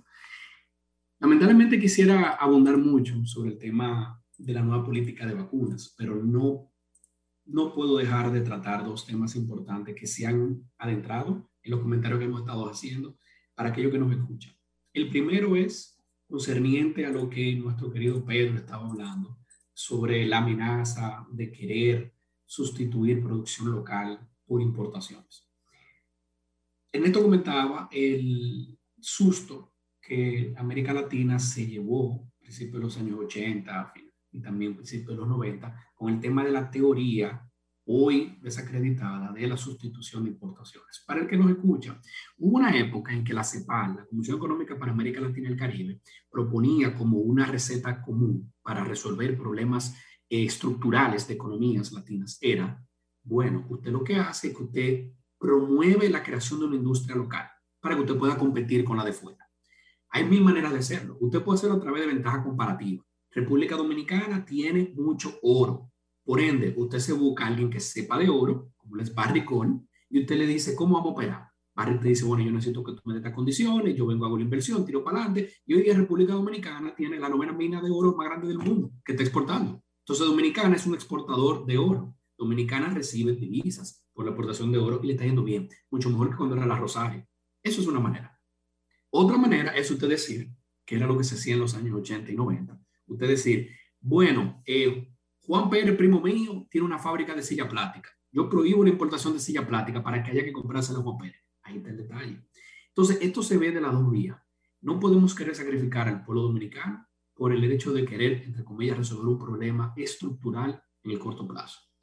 Empero, muchas industrias dominicanas tienen 20 y 30 años naciendo con mucho apoyo a través de legislación existente como proindustria, que son buenas para alguna cosa, pero han sido abusadas para otra. Entonces también no, no podemos querer defender la limitante de no acceder a mercados internacionales. Yo le diría lo siguiente a Pedro y los compañeros. Yo no tengo ningún problema con que Dominicana importe toda la varilla de Cuba que quiere importar. Yo no tengo problema que Dominicana quiera salir a comprar eh, arena y cemento, si quiere, y cal, acero en Rusia. Ahora, que no me pida ningún importador potencial que le quitemos los impuestos que no me pida ningún importador potencial, mira que atento a la pandemia, quítame el impuesto selectivo al consumo y quítame el ITV para yo poder importar, porque entonces ahí significa que no es competitivo esa importación. Ahí significa que usted lo que quiere hacer dinero, cuarto, a base de la situación de pandemia. Ahora, si usted encuentra un bien, un commodity que usted encontró la manera de que fuera competitivo el precio, tráigalo, tire para adelante, no debe haber problema con eso. eso el segundo tema, eh, Yuri comentaba la situación de Nicaragua y los hermanos centroamericanos. Dominicana y Centroamérica dentro del esquema geopolítico. Entonces, es muy importante tomarlo en cuenta. Pero en el gran esquema latinoamericano tenemos otra situación muy fuerte, que es la situación en Perú. Como ustedes saben, las elecciones de Perú se fueron a una segunda vuelta y todavía están en el conteo de los últimos votos. Estamos entre un popular candidato de izquierda, que es Pedro Castillo, un organizador eh, rural, y también tenemos a Keiko Fujimori, quien ha sido candidata ya tres veces hija de Alberto Fujimori, representa la centro, centro derecha y la derecha. Eh, Keiko es una figura un poquito polarizante. A título personal la veo con muy buenos ojos. Ojalá entiendo lo que necesita Perú. Pero el tema es que hay un lío ahora mismo en Perú, porque no se sabe todavía quién es el presidente. Lo único que podemos decir es lo siguiente, aunque Pedro Castillo lleva la delantera en el último conteo, y esto es una advertencia para República Dominicana conforme vengan las demás elecciones y las que han pasado. Usted sabe, de acuerdo al último conteo en esta segunda vuelta, el, el, Organismo Nacional Electoral de Perú, el ONEP, la Junta Central Electoral de allá, ¿usted sabe cuántos votos en blanco ellos tiraron? 0.6% de todos los votos. ¿Usted sabe cuántos votos nulos? Nulos, que estaban mal escritos, que estaban mal rayados. 5.8. 6% de todos los votos, 1.300.000 votos, fueron en blanco o fueron nulos. ¿Usted sabe de cuánto la diferencia entre Pedro Castillo y Keiko Fujimori? La diferencia de 25.000 votos. Un millón trescientos entre nulo y blanco y una diferencia de 30 mil votos. Así cualquiera tira el pleito. Y eso es lo que está haciendo Keiko con estos Y con esto nos trae ya al tercer y último tema del comentario, que es la nueva política pro vacuna del gobierno de los Estados Unidos. Eh, Estados Unidos llegó tarde, hay que, hay que confirmarlo, llegó tarde. Estados Unidos se vio envuelto en una situación política entre el presidente Trump, la situación del 6 de enero en el Capitolio de los Estados Unidos y ahora el presidente Biden una situación interna muy fuerte, con eh, connotaciones raciales y connotaciones eh, socioeconómicas fuertes. Y Estados Unidos decidió cuidarse a sí mismo y dijo, yo necesito resolver mi tema de pandemia yo, y luego yo resuelvo con el mundo. Entonces el mecanismo COVAX de la Organización Mundial de Salud no funcionó, fue un desastre, pero ahora Estados Unidos, que ya resolvió su problema de pandemia, pues está diciendo yo voy a tomar la delantera. ¿Qué debe hacer República Dominicana? Darle la espalda a Estados Unidos y eh, apoyarse en China, que China sí estuvo ahí desde un principio con Sinovac. No, no creo. Dominicana debe ser pragmática. Dominicana debe de seguir considerando que su principal socio comercial es Estados Unidos. Dominicana debe seguir considerando que la mayor parte de los dominicanos en el exterior están acá en Estados Unidos, donde hoy día me encuentro. Yo estoy en Providence ahora mismo. Y ahorita voy para Boston. Nueva York, Boston y Providence, los tres centros donde más dominicanos en el exterior hay. Más que en España, más que en China, más que en donde usted quiera pensar. Entonces nosotros no podemos como dominicanos, no podemos darle la espalda a ese dominicano en el exterior que ejerce una función muy importante económica para la isla, que son las remesas. Entonces queremos que Estados Unidos le vaya bien. Y Estados Unidos hoy día necesita que Dominicana políticamente por lo menos sea neutra. Entonces, aunque es bueno tener una relación política con China, es muy bueno porque nos beneficia. No podemos querer darle la espalda a Estados Unidos porque llegaron tarde. Ya República Dominicana recibió vacunas Pfizer, República Dominicana tiene una posición envidiable de que le sobran las vacunas. Vaya a ver cuántas vacunas en Haití. No lo hay. Vaya a ver en Brasil la situación que hay. No lo hay. Vaya a ver en México la situación que hay. No lo hay. Y Dominicana le sobran las vacunas. Entonces tú me traes al otro tema que Yuri lo comentó por arriba, pero digo, ¿por qué no, no todo el mundo hablara de esto? Y con esto voy aterrizando ya el comentario. Si a Dominicana le sobran las vacunas, y nosotros estamos en primero o segundo lugar en tasa de vacunación de toda América Latina, ¿por qué tenemos medio economía parada? ¿Por qué tenemos medio país parado? ¿Por qué tenemos un gobierno que se ha dedicado a gobernar bajo régimen de pandemia, bajo estado de emergencia? Es fácil gobernar bajo estado de emergencia. Pero usted sabe lo que me preocupa. Atención, Ernesto. Esos son los indicios, los indicios de una dictadura. Porque así es que a los dictadores les gustaba gobernar. Piensen en Pinochet, piensen en Trujillo. Cuando ellos tenían en mente, yo quiero echar para adelante el país, ellos no tenían en mente en mandar un proyecto en el Congreso y que se debata y jalar a la sociedad civil y vamos a sentarnos y vamos a un programa de televisión a debatir si va o no va la reforma fiscal. Ellos lo que tenían en mente era, yo soy el jefe y esto es lo que hay que hacer, tú, constitución, tú. Y eso lo estamos viendo porque es fácil gobernar eh, estado de emergencia. Pero si Dominicana le está también en cuanto a la vacunación. Si vacuna TRD es bueno, ¿por qué tenemos el país cerrado? Y concluyo con Robert Thomas, el encargado del embajador de Estados Unidos en función de embajador, porque tú eres nombrado embajador allá. Felicitamos al gobierno dominicano por la forma tan competitiva que se han mantenido ante la pandemia. Cita Robert Thomas. Ahora con la vacuna que llegaron de Pfizer, Robert Thomas habla de que se puede volver a clases. Entonces, dominicano, no dejes que te quiten tu retorno a clase. No dejes que te quiten la educación pública. Y dominicana, no dejes que te quiten tu libertad. Dominicana le está yendo bien en la vacunación y no hay una sola razón para mantener la economía trancada y cerrada. Y la llave nadie sabe dónde está. Dominicana, que no te quiten el sueño. Cambio fuera.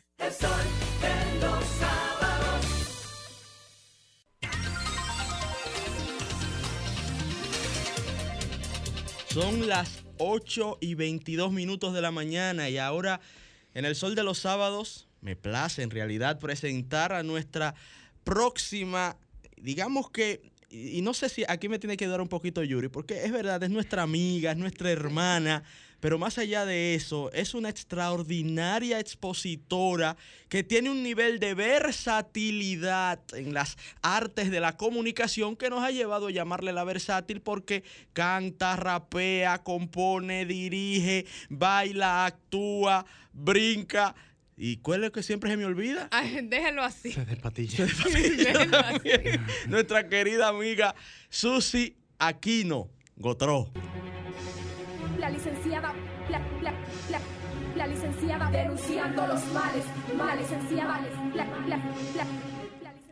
Muchísimas gracias compañeros y a toda la gente que nos quiere y que nos prefiere. Vamos a intentar ser breves en el día de hoy. Hoy quiero tocar tres temas puntuales que refuerzan una idea común y es la necesidad de que nosotros en República Dominicana dejemos atrás cada vez más la politiquería y la chabacanería y nos aboquemos no necesariamente a la formalidad, pero sí a la profesionalidad dentro de las diferentes posiciones públicas, eh, tanto estatales como las posiciones electivas y los diferentes estamentos de poder en el sector que sean en República Dominicana. Estos temas pues nos relatan y nos sirven de espejo y de ejemplo de cómo las cosas deben ser y cómo no deben ser. El primero, y es la buena noticia adelante, es la selección de Pablo Ulloa como defensor del pueblo en República Dominicana. Recordemos que Pablo Ulloa fue el que obtuvo la puntuación más alta en la evaluación. Pablo Ulloa era la persona que no tenía eh, vínculos políticos a diferencia de Fidel Santana y a diferencia de Henry Merán, quienes también aspiraban a esa posición.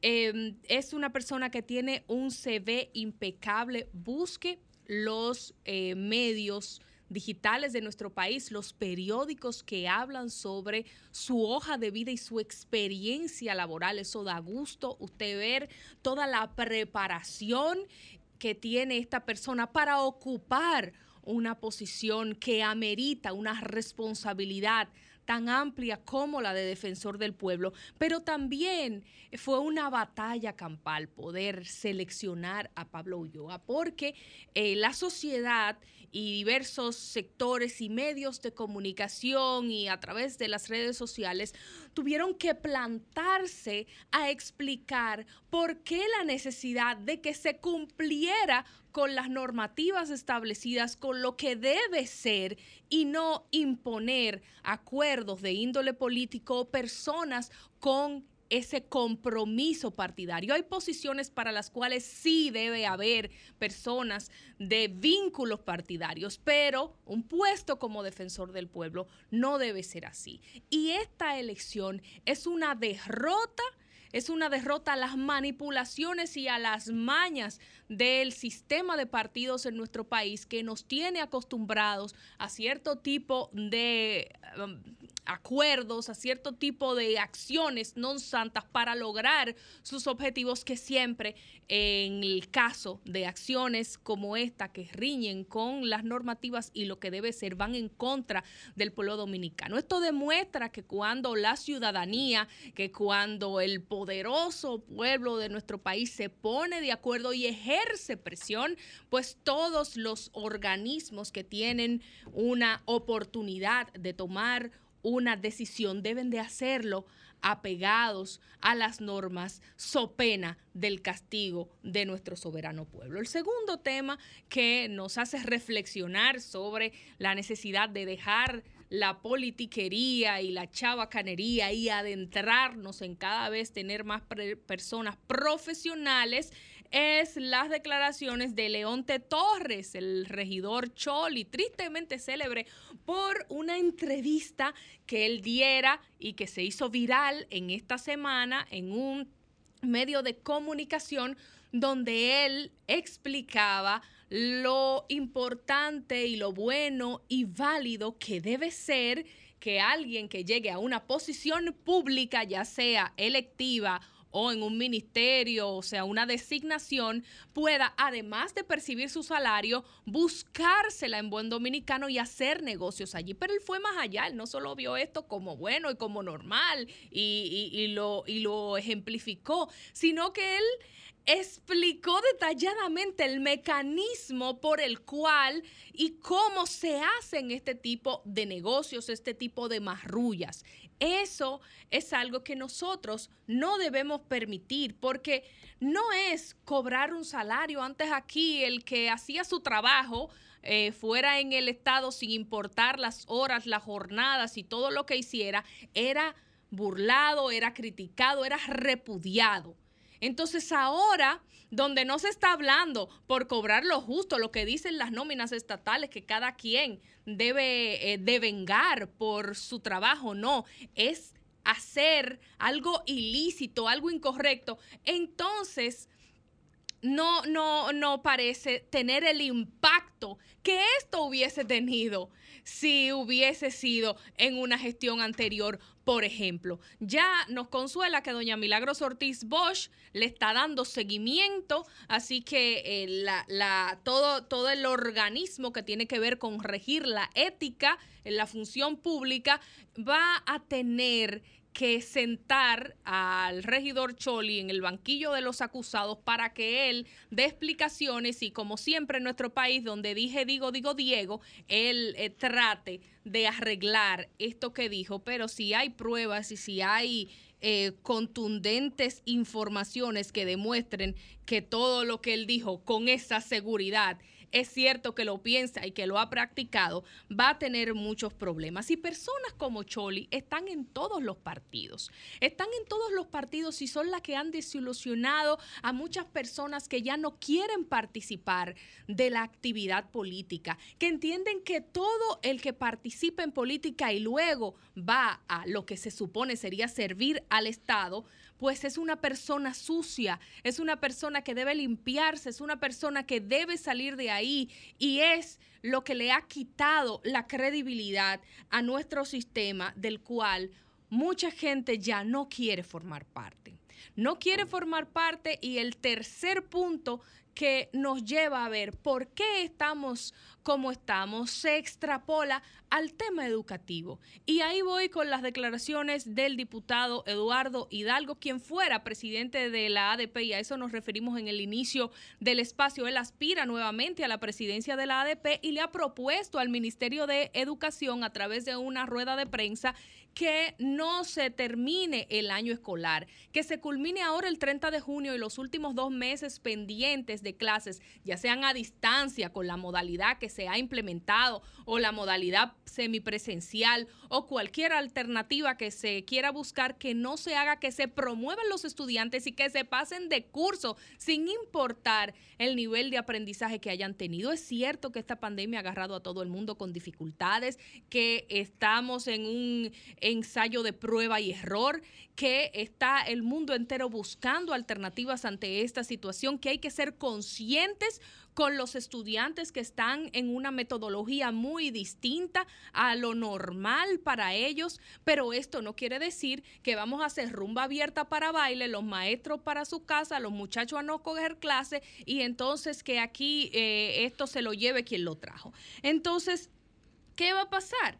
¿Qué va a pasar en situaciones donde alguien que está aspirando nuevamente a una presidencia de un gremio tenga este tipo de actitudes irresponsables y que nos llama a suspicacia la coincidencia del momentum de las próximas elecciones de la ADP con esta alegre propuesta que hace el profesor Eduardo Hidalgo. Es una propuesta, no estoy hablando a nivel personal de él, sino de lo que ha planteado desde nuestro punto de vista totalmente desatinada y al cual eh, no debe pasar de esa manera. Hay que escucharlos, hay que buscar el diálogo, hay que buscar una alternativa, pero la alternativa no puede ser esa, profesor Eduardo Hidalgo, porque si mandamos los muchachos a no terminar su ciclo de aprendizaje como debe ser, lo que nosotros estamos fomentando es que cada día más tengamos personas menos preparadas y en los espacios de decisión haya más regidores Choli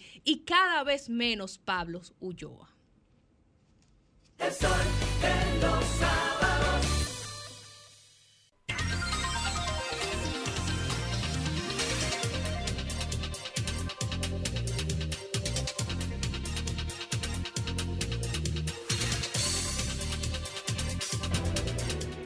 Sol 106.5, la más interactiva. Una emisora RCC Miria.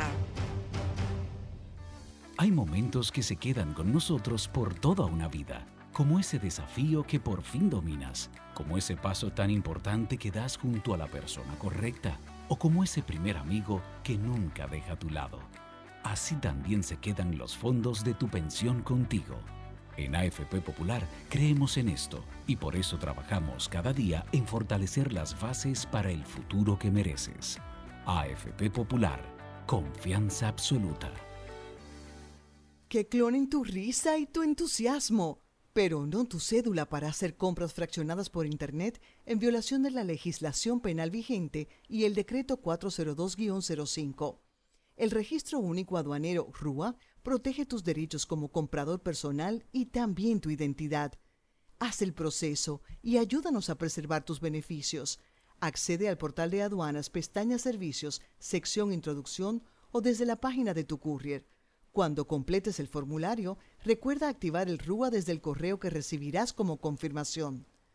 Dirección General de Aduanas, de tu lado y más abierta que nunca. Para este sábado, si aciertas con el combo de Supermas, te ganas 275 millones. Si combinas los 6 del loto con el Supermas, te ganas 221 millones. Si combinas los 6 del loto con el más, te ganas 75 millones. Y si solo aciertas los 6 del loto, te ganas 21 millones. Para este sábado, 275 millones. Busca en leisa.com los 19 chances de ganar con el Super Más. Leisa, tu única loto, la fábrica de millonarios. Si quieres tener un hogar para que tus hijos sean felices, lo puedes tener.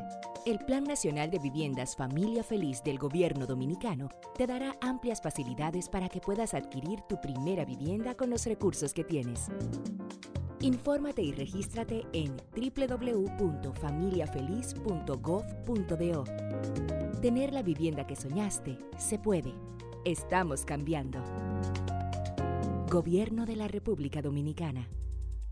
Destapando juntos la evolución de República Dominicana, con la plataforma que reconoce lo mejor del arte y brinda oportunidades a nuevos talentos. Cervecería Nacional Dominicana, junto a Croarte presentan Premios Soberano 2021. Martes 15 de junio, 7 de la noche.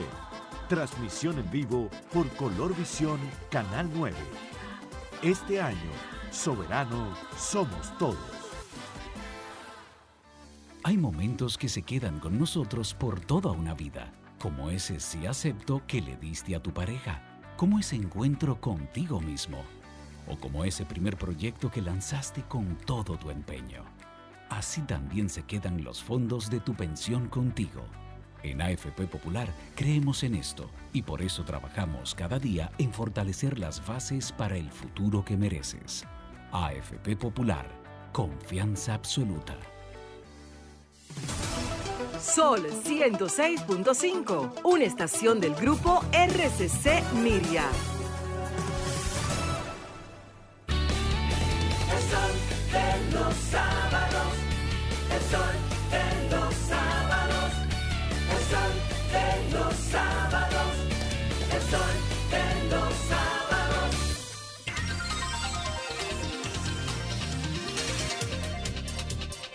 8.36 minutos en este su espacio, El Sol de los Sábados, y ha llegado el turno de un compañero muy especial. El otro día tenía una ropa de Hoyo Store, por lo cual nosotros entendemos que él es una persona que está precisamente como el dueño de esa marca internacional, joven, rico y famoso, inteligente y calle, muy peligroso. El cuarto bate, Pedro Manuel Casals.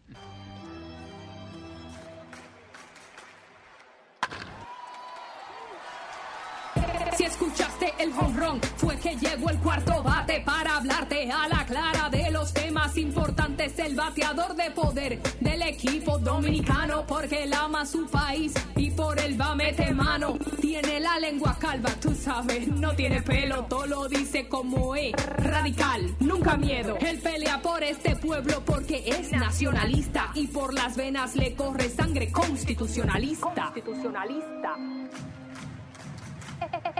El cuarto bate, Pedro Manuel Casals. Muy buen día, pueblo dominicano, señores, y como siempre, agradecidos de Dios de estar en vida y salud aquí con el Dream Team de la radio en Sol 106.5 FM, la más interactiva. Miren, eh, varios temas importantes. El primero es que ustedes se recuerdan, y modestia aparte, en este mismo escenario, en este programa, lo pueden buscar en el, el programa del primero de febrero del año 2020, cuando hablé del origen del coronavirus y las informaciones que allí servimos. Eh, ese año me dijeron loco, muchísimas cosas, pues cada día que va pasando se está confirmando aún más todas las informaciones que servimos en ese momento. Desde los correos filtrados del doctor Anthony Fauci, que ningún medio ha querido hacerse eco de eso. Aquí los medios te publican que, que si un hombre que era mujer, que está embarazado de su esposa, que era hombre, que eso te da una relevancia, pero eh, la mayor filtración de correos históricos sobre un tema tan grave como la pandemia y la vinculación del doctor Fauci con el laboratorio de Wuhan y las investigaciones pagadas por su fundación, eso nadie te lo habla. El propio correo del doctor Fauci, que mientras desmentía al presidente Donald Trump diciendo que la hidroxicloroquina no servía, que eso no tenía nada que ver, sin embargo, en sus correos a sus familiares y a sus amigos les recomendaba tomárselo. Y ya hay un estudio, lo pueden buscar, como verán en las imágenes, que refiere que el presidente Trump tenía la razón, porque se ha demostrado que el uso de hidroxicloroquina en pacientes con síntomas graves de COVID está ayudando a salvar en un 200% vidas. Oigan eso, un 200% con el uso de hidroxicloroquina, las personas logran dejar los ventiladores y logran dejar los cuidados intensivos. Lo mismo que decía el presidente Trump, señores, y que este señor lo desmintió públicamente, pues ya los estudios le han dado la razón. ¿Y qué significa eso? Este señor lo sabía y todas las vidas que se perdieron. ¿Saben por qué? Porque no querían apoyar un medicamento que cuesta 50 pesos, un dólar, eh, el uso eh, de, aplicación. No, hay mejor una vacuna que cuesta millones y millones de dólares una farmacéutica. ¿Cómo vamos a pagar una vaina que ya es genérico como el de cloroquina? No, eso es un medicamento que ya todo el mundo puede comprarlo. No, eso no sirve. Y sin embargo, ya los estudios han dado la razón. Y eso es gravísimo. Incluso su fundación se encuentra bajo investigación federal a raíz de todos estos correos que se han filtrado. Y eso no es todo. Ya se habla incluso de una comunidad científica de Estados Unidos que está demandando eh, precisamente que se validen los estudios sobre el origen del virus porque se ha demostrado que la proteína espiga S, que es la que ayuda a infiltrar, a infiltrar las células humanas, que nunca ningún otro coronavirus en la historia había tenido por la facilidad con que se inserta, estuvo modificada a través de ganancia de función. No fue ningún de que pangolin, que se moldeó un murciélago, que después moldeó una gente nada que ver. Esa proteína no se desarrolla de manera natural, todos los expertos lo están diciendo. Y hasta el propio Joe Biden ha referido que está ordenando investigación especial para hacer China responsable en caso de demostrarse que vino del laboratorio. Que, ojo, reiteramos, no estamos diciendo que China lo hizo de maldad o que lo quiso tirar al mundo como un arma, para nada, pero por el sloppiness, por la, la, eh, la torpeza en el trabajo de algo tan grave como un laboratorio de bioseguridad nivel 4 y que los, testigos que habían allá referían de que eso era un, pote por aquí tirado, el, patógeno por aquí abierto, el murciélago, o sea, una locura con la torpeza que se manejaban. El que ha ido a un picapollo chino, un restaurante chino, y cruza para la cocina, sabe lo que estoy hablando. ¿Usted quiere dejar de comer chino? Entre para un, un restaurante y vaya a la cocina, que más nunca usted va a volver a pasar por ahí. Como usted ve esa vaina, cómo que se maneja esa gente, más nunca en su vida vuelve a comer un restaurante chino. Mejor no, si usted le gusta la comida china, mejor no entre a una cocina para que no se desencante. Imagínese eso en un laboratorio, lo mismito. Y ya en otro término, que me he pronunciado varias veces sobre el tema de la obligatoriedad de la vacuna, que entiendo que es una locura, a nadie se le puede obligar a introducirse, inocularse tratamientos experimentales contra su voluntad. Ya hay estudios también, lo pueden buscar, como lo verán aquí en las imágenes, en, en lo que vamos a subir, de que, y el más importante de todos, el de Cleveland, con una muestra de más de 70 mil pacientes directos en seguimiento por más de seis meses, demostraron que el cuerpo humano desarrolla una inmunidad y unos antígenos más efectivos y más longevos que lo que da la vacuna. Oigan esto, ¿eh? en Cleveland se demostró que la persona que logró infectarse del virus y superarlo, dígase que pudo generar anticuerpos, tiene mayor protección inmunológica que aquellos que se pusieron la vacuna. Óigase esto, si a usted le dio el virus y usted lo curó, no tiene por qué vacunarse. Lo dice el estudio, ahí lo, búsquenlo aquí como se lo estoy enseñando. Si a usted le dio el virus y ya se curó, no tiene por qué vacunarse porque su cuerpo ha producido unos anticuerpos y que tienen memoria celular, como bien explicado el doctor Pello, las células T, que generan, que aunque no tenga glóbulo blanco, la genera cuando lo necesita, vuelve a recrearlo. Y eso es importantísimo, porque desmiente esta categoría de que no, que la nueva variante, que la nueva cepa, que esto, al contrario, se demostró que las vacunas dan una protección muy corta, cuatro o seis meses de inmunología directa sobre la variante que se está aplicando, pero por enfrentar nueva variante, te, te, inhibe el cuerpo a desarrollar esos anticuerpos, mientras que la que le dio natural a la gente y te desarrollaste anticuerpos, si te da una nueva variante que no fue la que te dio, tienes más poder de protección que la misma vacuna. No lo digo yo, este loco. Busquen ahí, lo, van a ver las imágenes. Un estudio que salió el lunes del, hospital de Cleveland que está revolucionando totalmente los paradigmas que se creían de esta enfermedad. Igual, otro estudio también refiere que los anticuerpos generados naturalmente, en vez de durar de 3 a 6 meses como se pensaba, duran de 8 a 12 meses, o sea, hasta un año de protección. Y luego que se van, las células T pueden recrear memoria celular para hacer esos glóbulos blancos y poder proteger al cuerpo. O sea, ¿qué quiero decir con esto? Si ya se sabe todo esto, si ya hay vacunas, si ya la gente se está vacunando, si ya la gente sabe protegerse del virus, ¿cómo coño es posible que ahora mismo, hace un año atrás, tuviéramos más libertades que las que tenemos hoy en día? Si hace un año no teníamos vacuna, hace un año no teníamos estudio, hace un año no teníamos el conocimiento del virus que se tiene, tenemos más libertades que las que tenemos hoy. Es una locura. El país no aguanta más cerrado. El país no aguanta más cerrado. Mi oficina de abogado casi al borde del, del del colapso. Y así como estoy yo, están muchas otras personas con sus negocios cayéndose por el suelo. Y gente que tiene empleados y que la TCS no deja de cobrar, la DGI no deja de cobrar, la luz no deja de cobrar, el agua no deja de cobrar, todo, pero no cobramos iguales. Lo único que estamos dejando de cobrar somos los empresarios, los, pequeños empresarios, porque empresarios no. El empresario es un gran. Los lo, lo pequeños racabacas que tratan de hacer un emprendimiento en este país. Y por eso fue que dije que el 15 de julio, si este país sigue encerrado, yo voy a organizar una marcha, aunque vaya solo, aunque vaya solo a la plaza, voy a ir solo y que me metan preso solo, no me importa. Pero yo no voy a continuar cediendo las libertades que con tanto sudor, sangre y lágrimas derramadas por nuestros ancestros, por nuestros padres fundadores, lograron conseguir. El ser humano no está hecho para estar en cautiverio, en un maldito zoológico encerrado. Y te lo dice una gente que modestia aparte, uno dentro de todo está encerrado en su casa con agua, con comida, con luz, con entretenimiento. Pero no todo el mundo está en esas mismas condiciones. No todos estamos en las mismas condiciones y no es justo. Esto no lo aguanta nadie. Y ya tenemos vacuna, tenemos el virus conocido, tenemos todo. Ya no se puede continuar el país en un toque de queda anacrónico que no funciona. Porque usted ve, el toque de queda a las 6, a las 3 de la tarde, pero todo el mundo a la una embollado en un supermercado, todo el mundo a la una en el metro, todo el mundo empaquetado, en la 11 empaquetado. ¿Qué maldita lógica es esta?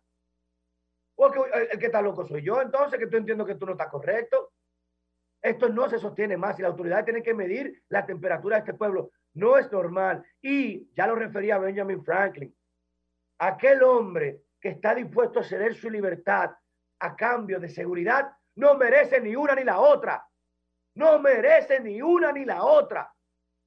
Si usted regala su libertad por un sentimiento eh, utópico de seguridad, usted es un cobarde, no merece ni una ni la otra. Y sabe lo más difícil de recuperar luego de que se ha perdido ante un Estado que siempre es el mayor sueño de un Estado, de un gobierno, tener ese control sobre su población.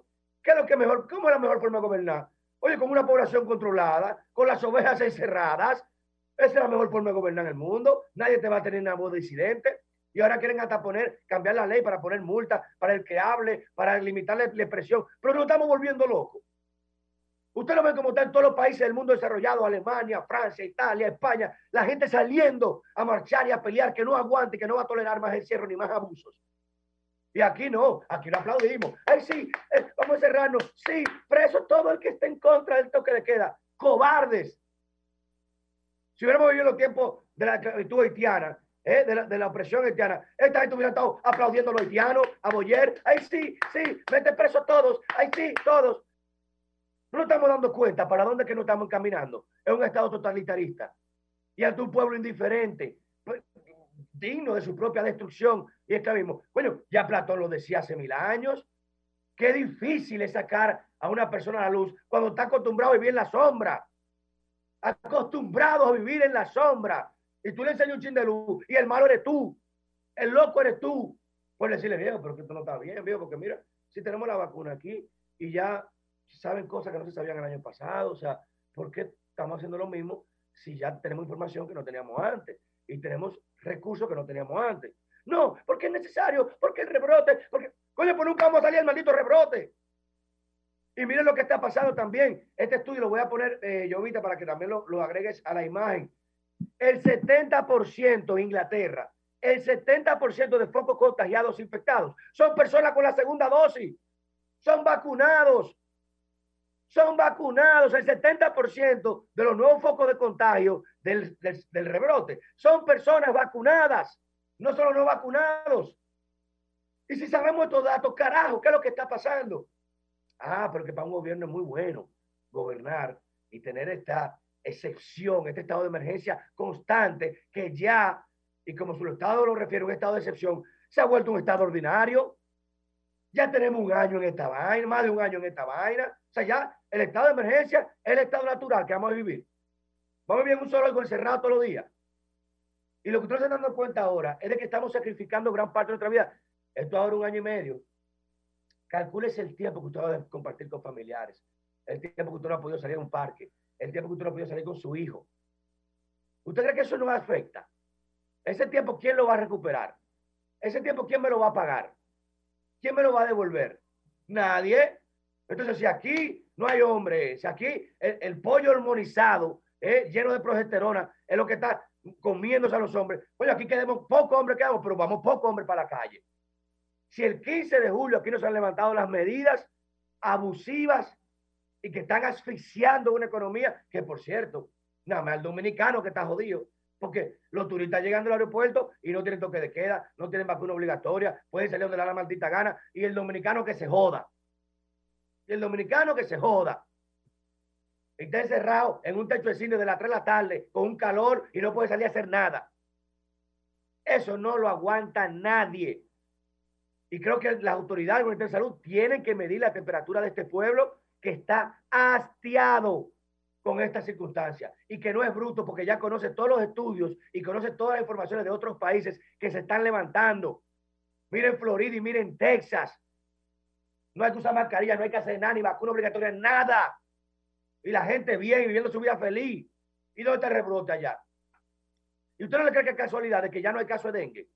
De que para referencia del año 2019, que el año referencial, más de 54 muertes y apenas este año van de que 20. Y no hay ni una campañita de que cloro untado, tanque tapado. De, los mosquitos cogieron toque de queda. El INCGT también dijo, ay, bueno, el toque de queda, no podemos salir a picar a nadie. No hay dengue, no hay cáncer, no hay sida, no hay malaria, no hay cólera. No, todas las muertes son COVID. Todas las camas son COVID. Todo es COVID. Te rompiste un pie, COVID. Te suicidaste, COVID. Entonces no somos muchachos. Ese es un registro que se sabe cómo se está llevando. No somos pendejos. Y alguien va a tener que dar respuesta por eso. Miren lo que pasó en Brasil. Busquen la declaración de Bolsonaro. De la, que, que, la misma Contraloría y la Cámara de Cuentas demostraron que el 50% de las muertes registradas el año pasado no eran de COVID. Las que dijeron que eran de COVID, el 50% no eran de COVID. Ah, pero qué más fácil para un médico ante cualquier negligencia médica, ante cualquier falla, ante cualquier eh, paciente que no pudo salvar. COVID, COVID, COVID, y se limpia la mano. COVID, COVID, no hay problema. Ya COVID, ya no hay nada que joder.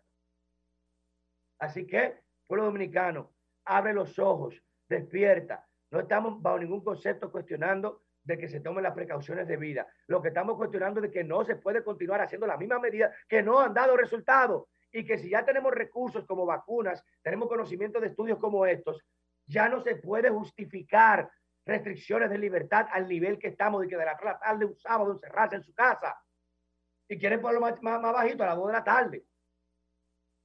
Si no nos levantamos ahora y exigimos nuestras libertades, nuestros derechos, nadie lo va a hacer por nosotros. Y la libertad perdida solamente a sangre y fuego recuperada. Cambio y fuera.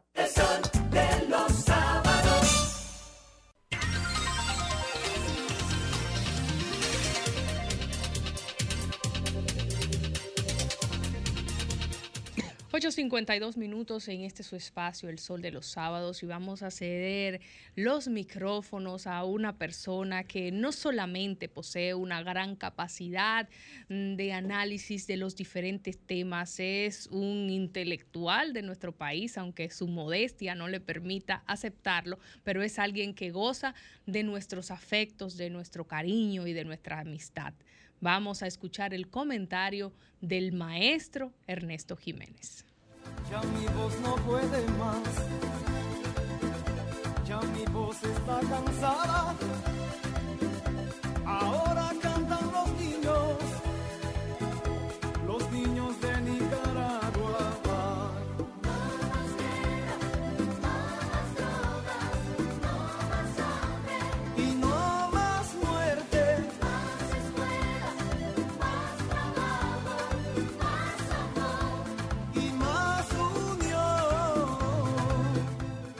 Boni Cepeda, no más guerra, no más hambre.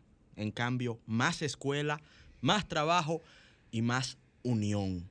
Un clamor eterno de los pueblos de la América hispana. Y todavía al día de hoy siguen siendo los principales problemas de nuestros pueblos la violencia y la pobreza. Y a la vez son sus principales retos. Y de eso vamos a hablar en el comentario de hoy. Muchísimas gracias, Susi, por tan linda y merecida, inmerecida presentación. Esperamos siempre estar a la altura de ese cariño tan lindo que nos profesas. Gracias a todo el equipo del Sol de los Sábados, gracias a todos ustedes que están en sintonía con nosotros y sobre todo, sobre todas las cosas, gracias a Dios, el Todopoderoso, quien nos permite estar en esta, la emisora más escuchada de la República Dominicana.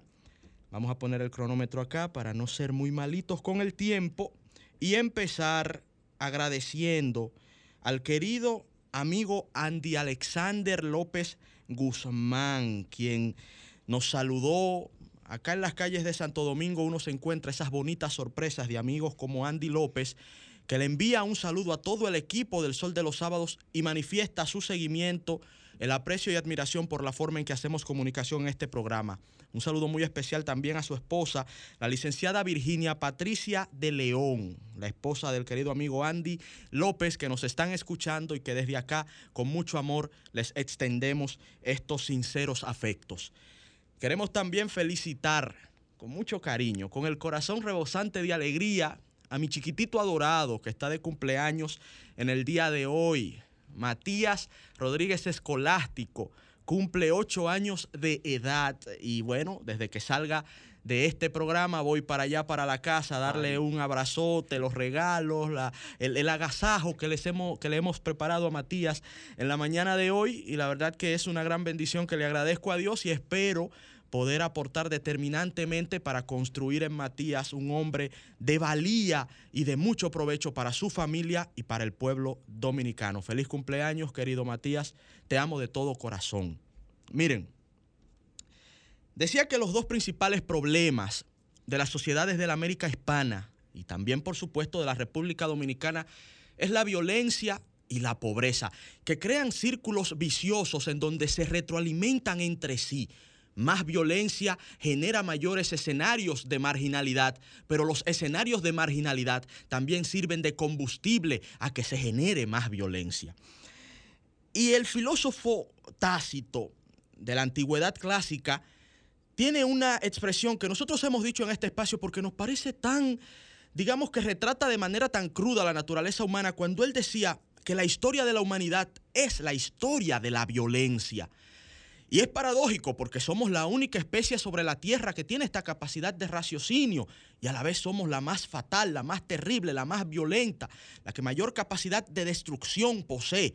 Es la especie que mayor capacidad de creación también tiene. Es el gran la gran paradoja del ser humano, ¿no? Charles Aznavour lo expresaba diciendo que el hombre es el más bueno y a la vez es el peor. Pero resulta que en América Latina esa expresión como que cobra mayor fruición cuando vemos que somos la sociedad más desigual del mundo y, las sociedades más violentas del mundo sin estar en guerra. Y qué triste es constatar eso también en tu propia nación. Porque cuando pensamos en violencia, de inmediato pensamos en la criminalidad, ¿no? En el crimen organizado, en la delincuencia, que tiene también sus garras metidas a lo interno de la sociedad y que tiene a una parte importante de la ciudadanía con un nivel de inseguridad que, que acrecenta esta especie de desesperación que está también exacerbando el coronavirus y que está también exacerbando los encierros y un nivel psicológico peligroso que debe ser analizado por el Estado, en donde muchas personas andan prácticamente histéricas con miedo en las calles, con miedo al delincuente y con miedo al prójimo. Entonces, vamos a tratar la violencia en esos dos sentidos. Vamos a ver el tuit, Jovita, que quiero compartir con ustedes, que refleja una realidad de criminalidad que la República Dominicana no ha podido sortear y que no nos abandonó con todo y encierro. Miren lo que escribe lo buena Collado en el día de ayer. Nuevamente fui atracada. Esta vez solo fui despojada de mi teléfono, que de hecho es mi herramienta de trabajo. Yo, una joven que se levanta, estoy citando a lo buena Collado, yo, una joven que se levanta todos los días a trabajar y hacer el bien a los demás, he sido víctima de dos atracos en dos meses. Esa es la realidad de muchos dominicanos. Y, oyen, y, y miren cómo ella lo escribe.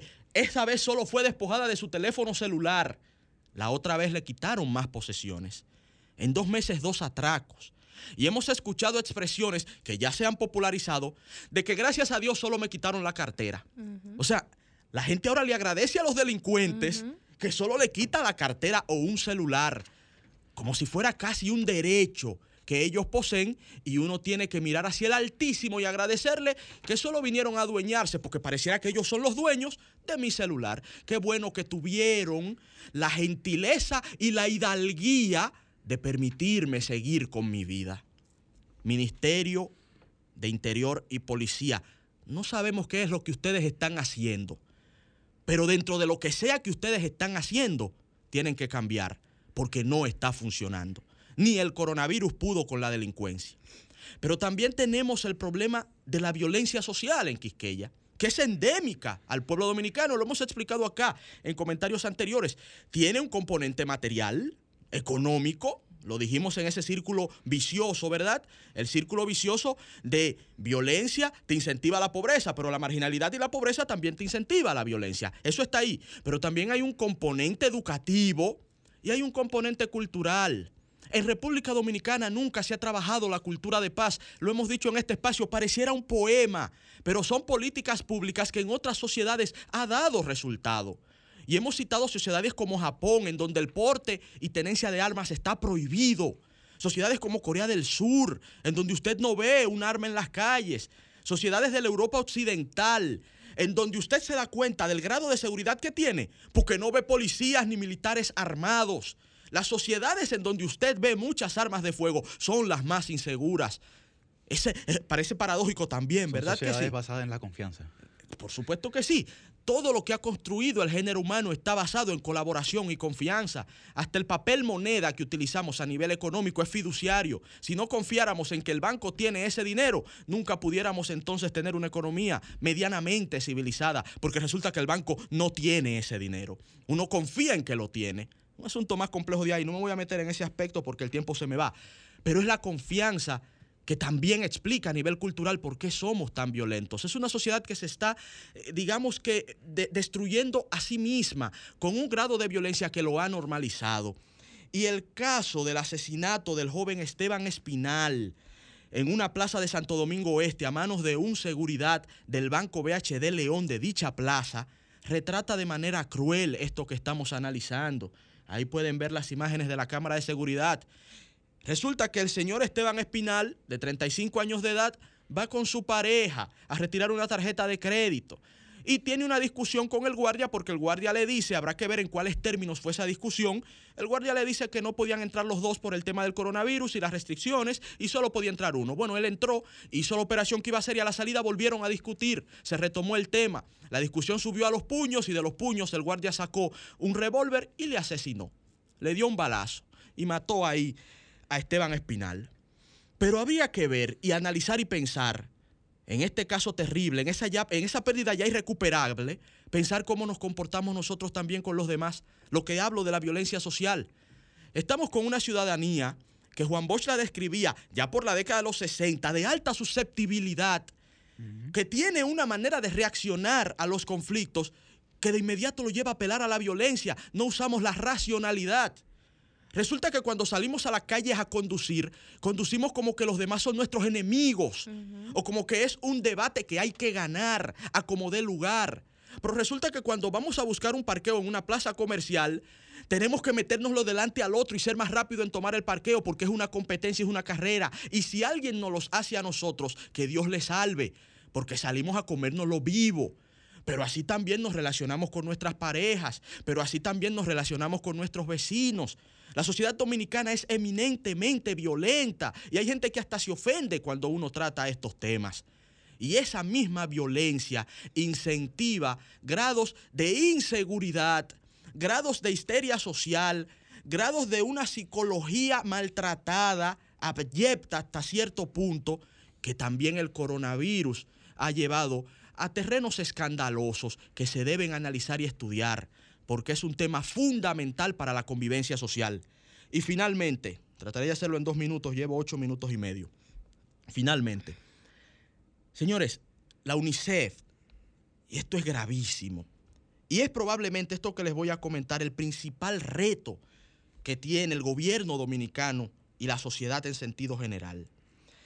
A través de su representante en República Dominicana, Rosa Elcarte, el Fondo de las Naciones Unidas para la Infancia, la UNICEF, entregó los resultados de un informe que se realizó recientemente en República Dominicana sobre la nutrición de nuestro pueblo y de nuestros niños. Resulta que acorde a encuestas realizadas por la UNICEF, el 80% de la población dominicana se siente preocupada por la reducción de su alimentación. 8 de cada 10 dominicanos se siente preocupado por la reducción de su alimentación. Pero escuchen lo siguiente, y es lógico esto, ¿no? La crisis económica que ha provocado el coronavirus, y siempre lo hemos dicho en este espacio, provoca secuelas sociales que duran más allá inclusive de la recuperación que las cifras macroeconómicas puedan mostrar. Y en esas secuelas sociales es donde están los fenómenos como este de la violencia que estamos empezando analizando en este comentario, que empezamos analizando en este comentario. Que por cierto, para terminar con la violencia, la solución está en la educación. Empezando en la educación del hogar la, y la educación formal desde las escuelas para crear esa cultura de paz. Es ahí que está la solución para empezar a abordar este tema. Ahora, volviendo a la nutrición. El 45% de las familias dominicanas ponen menos raciones alimentarias en las mesas de sus hijos. O sea, escúchese bien, a raíz del coronavirus, en el último año, prácticamente la mitad de todos los dominicanos y todas las dominicanas estamos alimentándonos menos.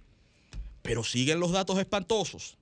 El 30% de todos los encuestados indican que no están alimentándose con las tres comidas diarias y que se están saltando una o dos comidas al día. Traducimos. Tres de cada diez dominicanos están saltando una o dos comidas al día, lo que es lo mismo a decir que el 30% de nuestra población solo se está alimentando una vez diaria. Y usted quiere saber dónde la cosa ya tiene un, un, un drama inenarrable.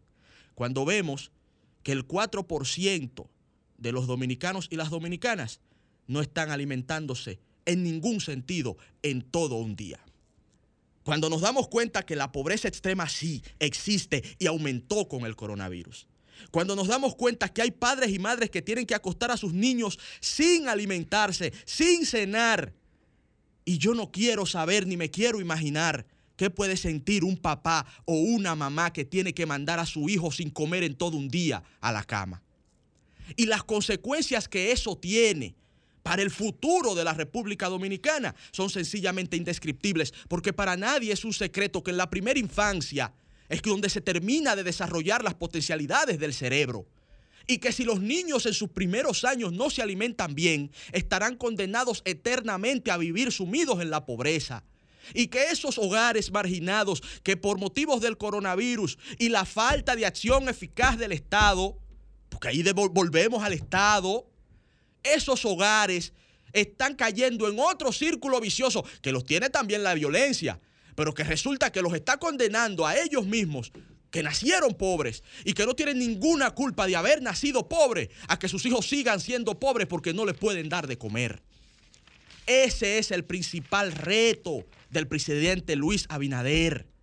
Ese es el principal reto de nuestros pueblos. Superar la pobreza, superar el hambre que se ha recrudecido con el coronavirus.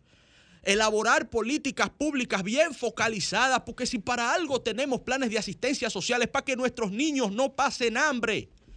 Y si nuestros niños están pasando hambre, entonces ¿de qué carajo están sirviendo los planes de asistencia social? ¿Qué es lo que se está haciendo entonces? Si tenemos niños de Quisqueya pasando hambre. Esta no es la mejor economía de América Latina, la de más crecimiento. Bueno, pero ese crecimiento se tiene que expresar en desarrollo social. Porque ¿qué crecimiento es ese en donde los niños pasan hambre? En donde los padres acuestan a sus niños sin cenar. Eso es lo que tiene que trabajar el gobierno. Todo lo otro es accesorio. Todo lo otro es teoría y politiquería. El principal reto de este gobierno es superar la pobreza y el hambre que se recrudeció con el coronavirus y con la misma ineptitud de ellos. Presidente Abinader, son nuestros niños el futuro, presidente Abinader. Es la pobreza, presidente, su principal reto. Cambio y fuera. El sol.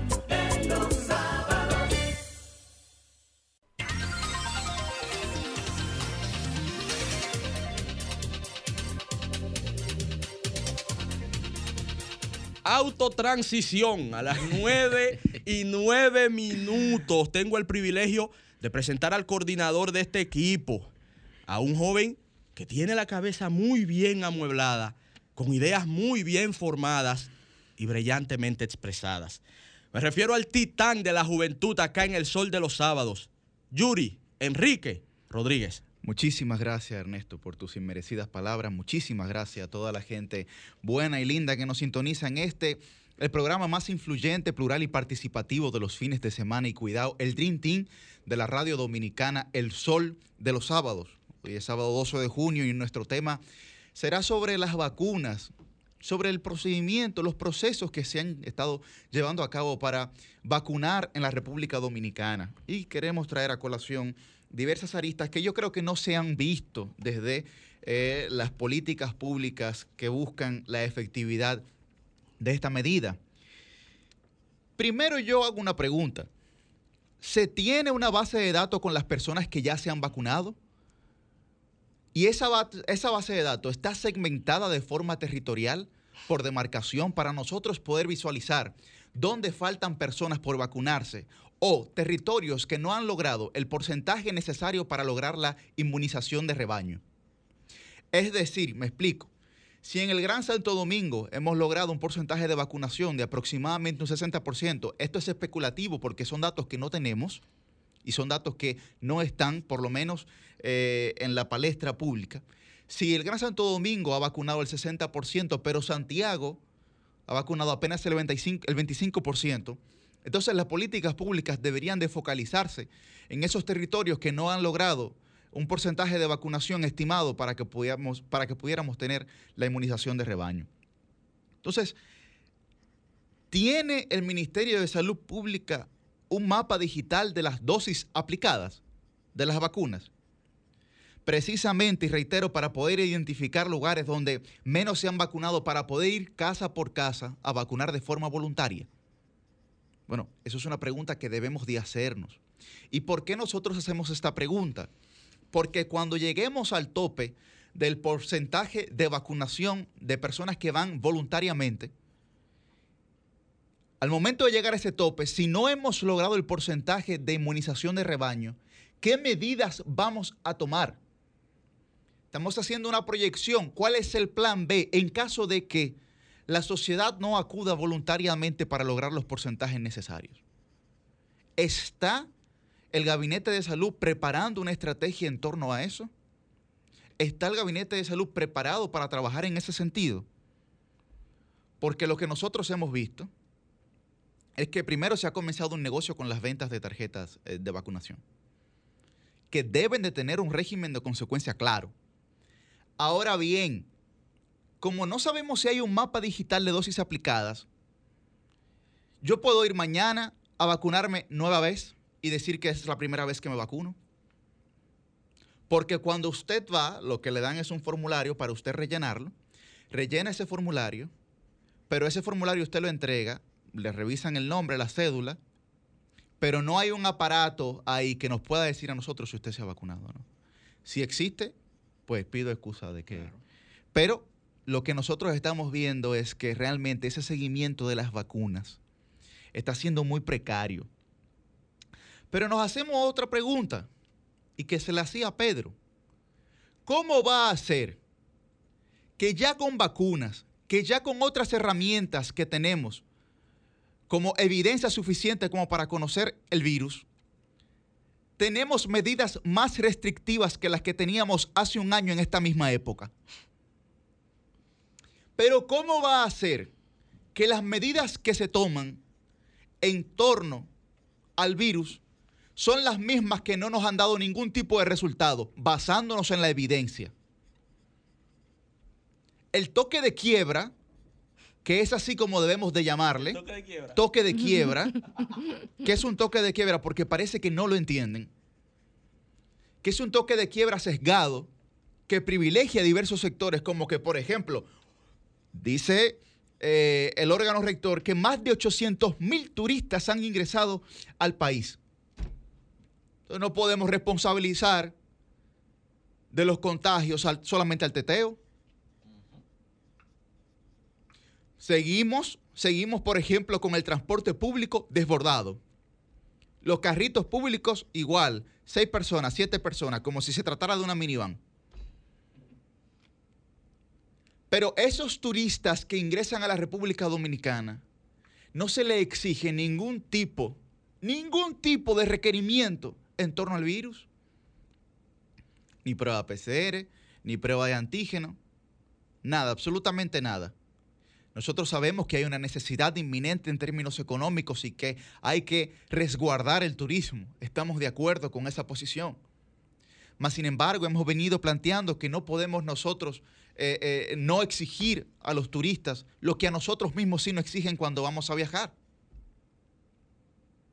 Pero además, ¿qué ha dicho el doctor Cruz Jimenian? Que la mayoría de los ingresos son jóvenes sin vacunar aproximadamente el 50%, el 50%. Pero también dice que la letalidad de la República Dominicana es menos de un 2%. Seguimos con la eh, comunicación no clara, no específica sobre la realidad del virus en nuestro país. Pero además tenemos que llamar a toque de quiebra, señores. Porque ¿qué ha dicho la Tesorería de la Seguridad Social? Que apenas el 11.1% de los trabajadores formales de la República Dominicana ganan más de 50 mil pesos. Con la canasta básica familiar en aproximadamente 38 mil pesos. Pero menos del 90%, menos del 90%, es que tal vez puede eh, resguardar la canasta básica familiar. El 90% no gana más de 50 mil pesos, pero vamos a detallarlo. Vamos a detallarlo aquí. Apenas el 30% gana entre 15 mil y 30 mil pesos. El 35.44% percibe de 10 mil a 15 mil pesos. Y un 11.65% de 5 mil a 10 mil pesos. Y un 1.3% menos de 5 mil pesos. Estamos hablando que el 90% de la población dominicana gana menos de 30 mil pesos.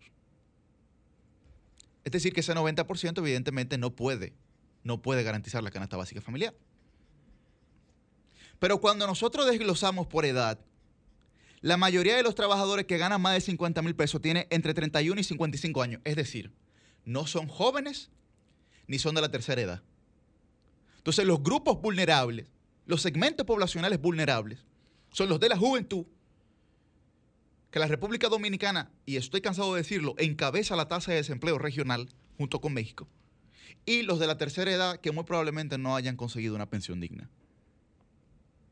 y no tengan con qué sustentarse. Y cuando usted va a buscar trabajo en este país y en la mayoría de los países, el tema de la edad genera conflicto. ¿no? Ya una persona de 55 años, de 60 años, no consigue un empleo eh, digno. Eh, eh, sería muy raro. Sería muy raro que eso ocurra. Pero además la mayor parte de los salarios que superan los 50 mil pesos se encuentran en el sector público, con apenas 138 mil 116 empleos. Y que lo que está en el sector privado son apenas 98 mil 990. Es decir, si nosotros visualizamos la empleomanía en la República Dominicana, vamos a redondear aquí, apenas 200 mil 238 mil trabajadores superan 50 mil pesos es una locura. Eso es una locura. 238 mil personas solamente, claro, del sector formal, superan los 50 mil pesos. 238 mil. ¿De cuántos? ¿De cuántos?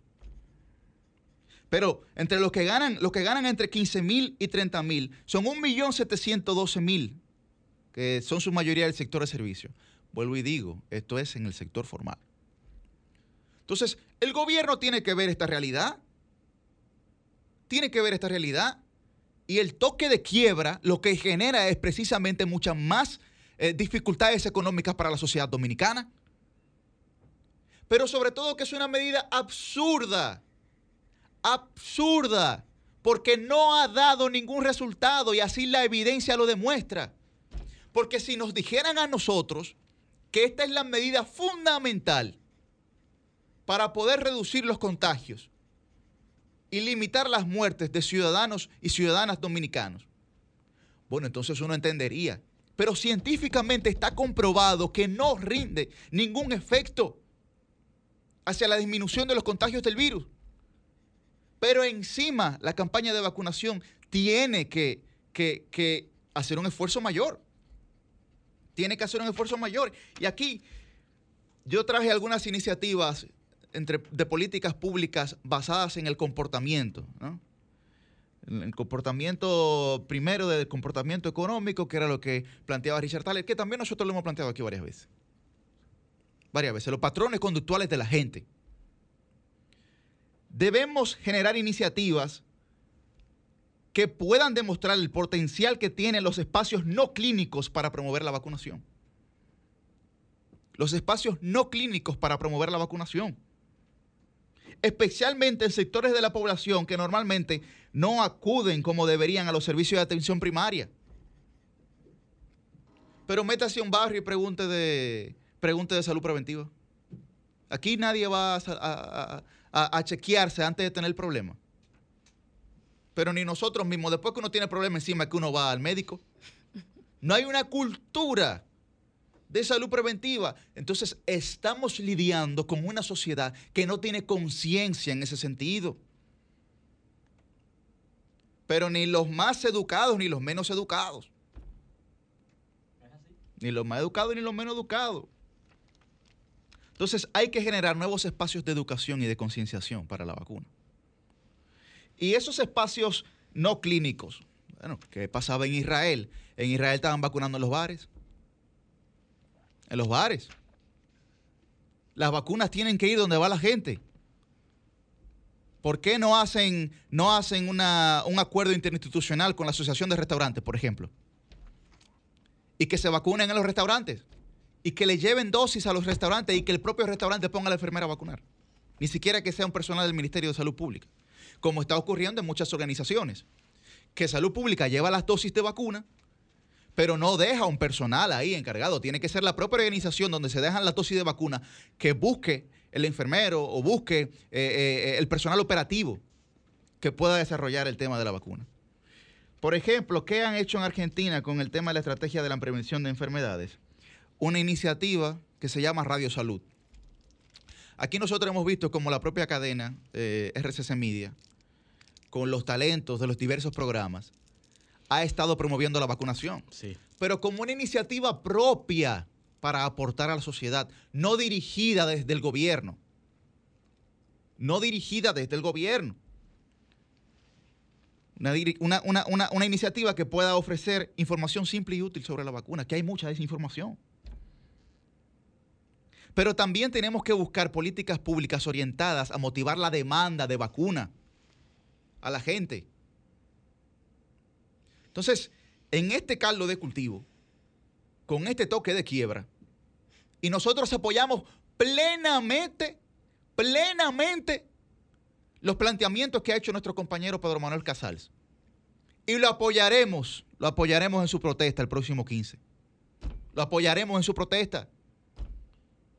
Porque parecería ser que el toque de quiebra busca otros intereses que no son lo de, lo de proteger la vida de la gente.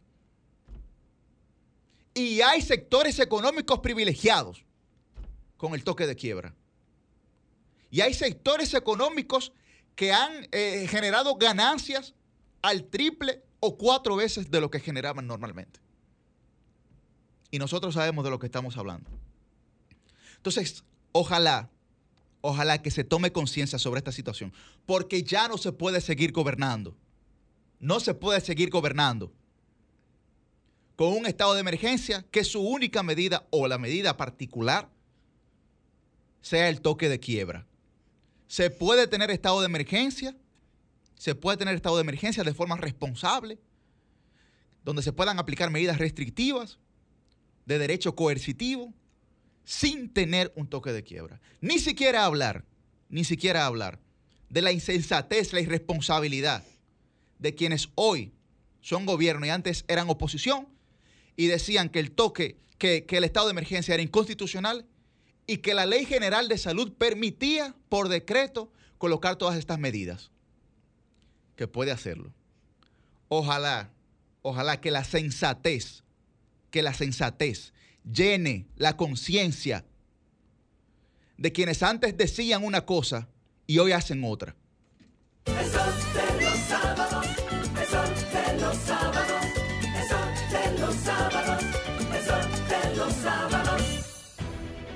Sol 106.5, la más interactiva. Una emisora RCC Miria. Sol 106.5, una estación del grupo RCC Miria.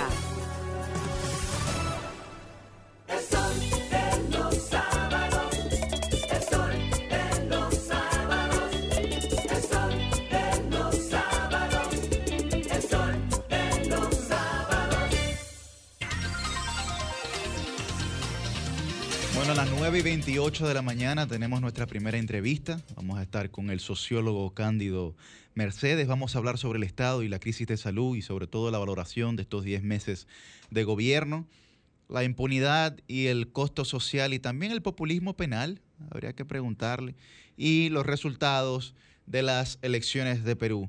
Buenos días, don Cándido. Muy buenos días, muy buenos días. ¿Cómo está usted? Yo siempre estoy bien.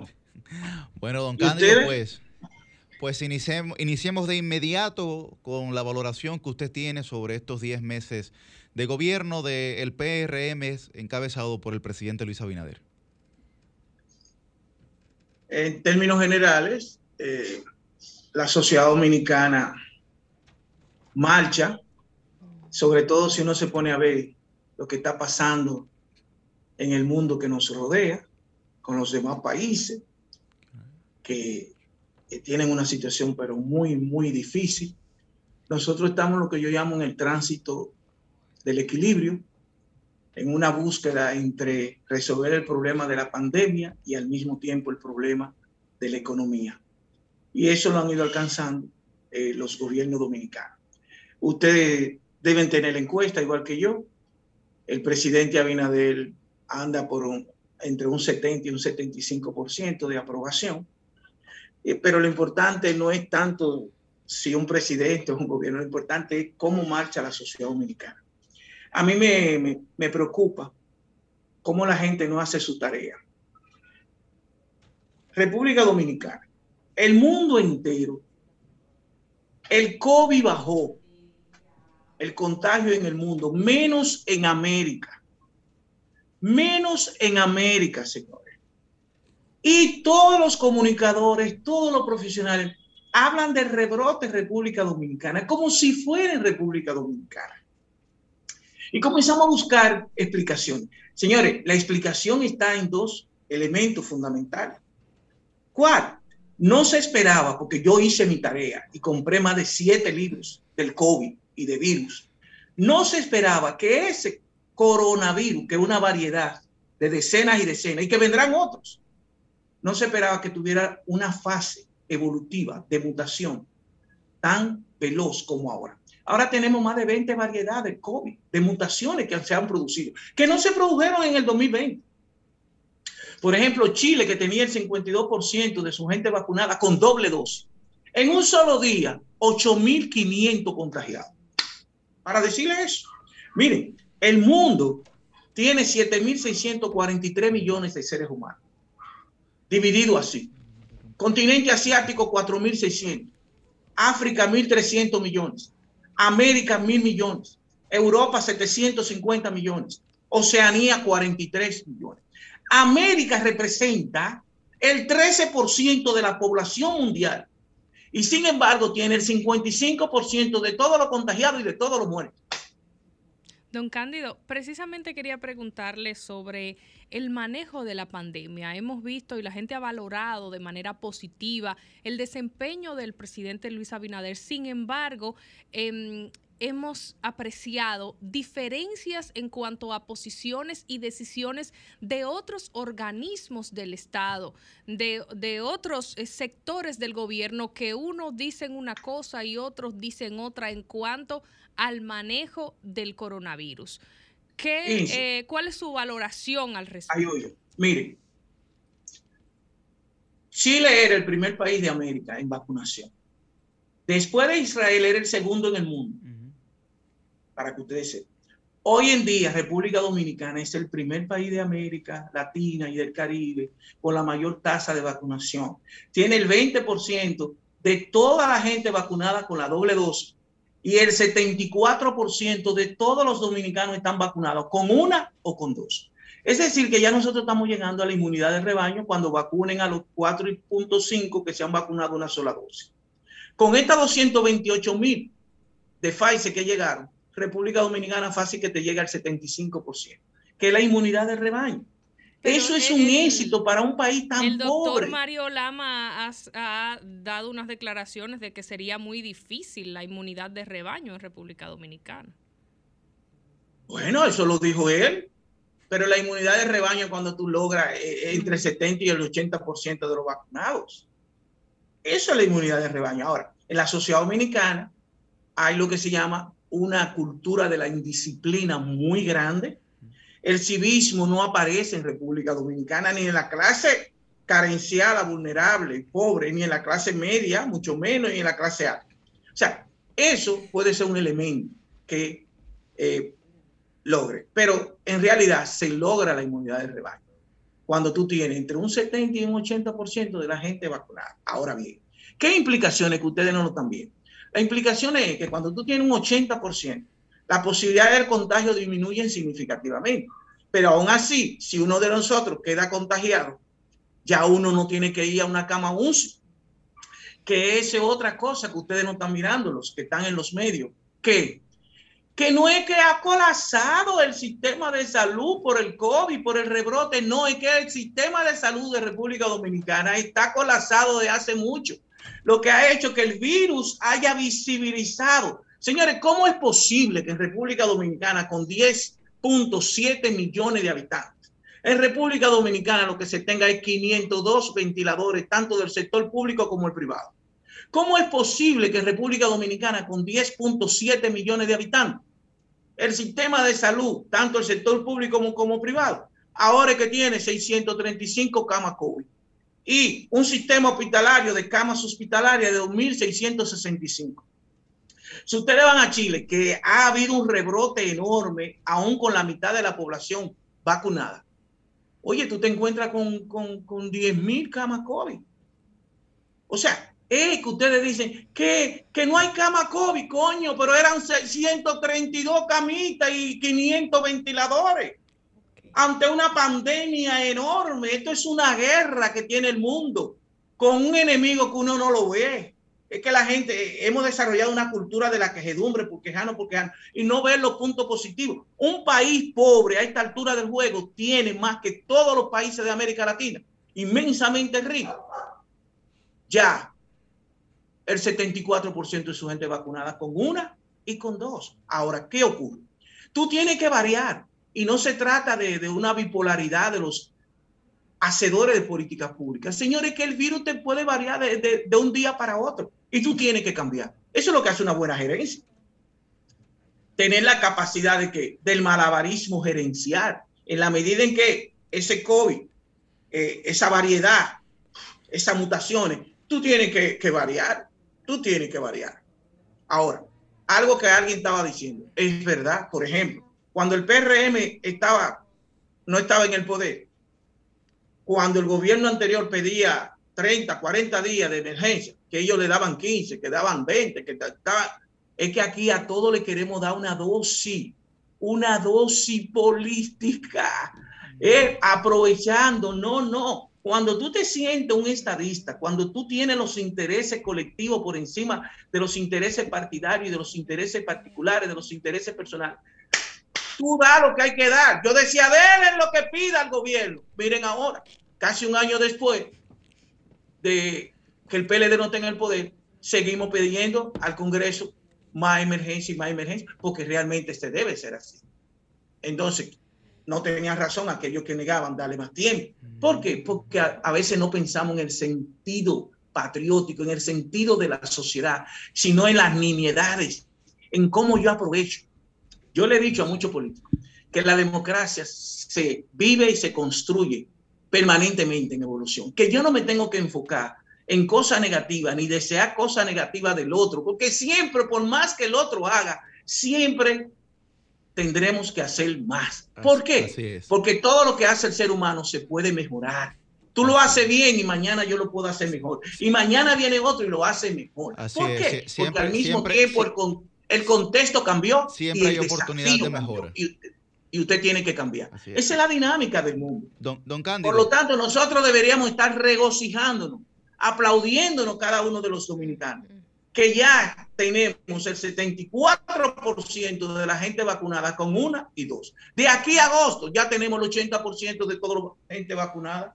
Claro que van a aparecer gente infectada. claro que sí, porque tú tienes el 80. Vienen gente de fuera. Eh, todo puede ocurrir, pero de que ya usted no se muere. ¿Ustedes saben cuánto sale una persona en cama US en República Dominicana? entre medio millón y dos millones de pesos a un país pobre y vulnerable. Don Cándido, pasando, pasando a otro tema, quisiéramos saber cuál es su parecer sobre las elecciones, sobre los resultados en las elecciones en el Perú.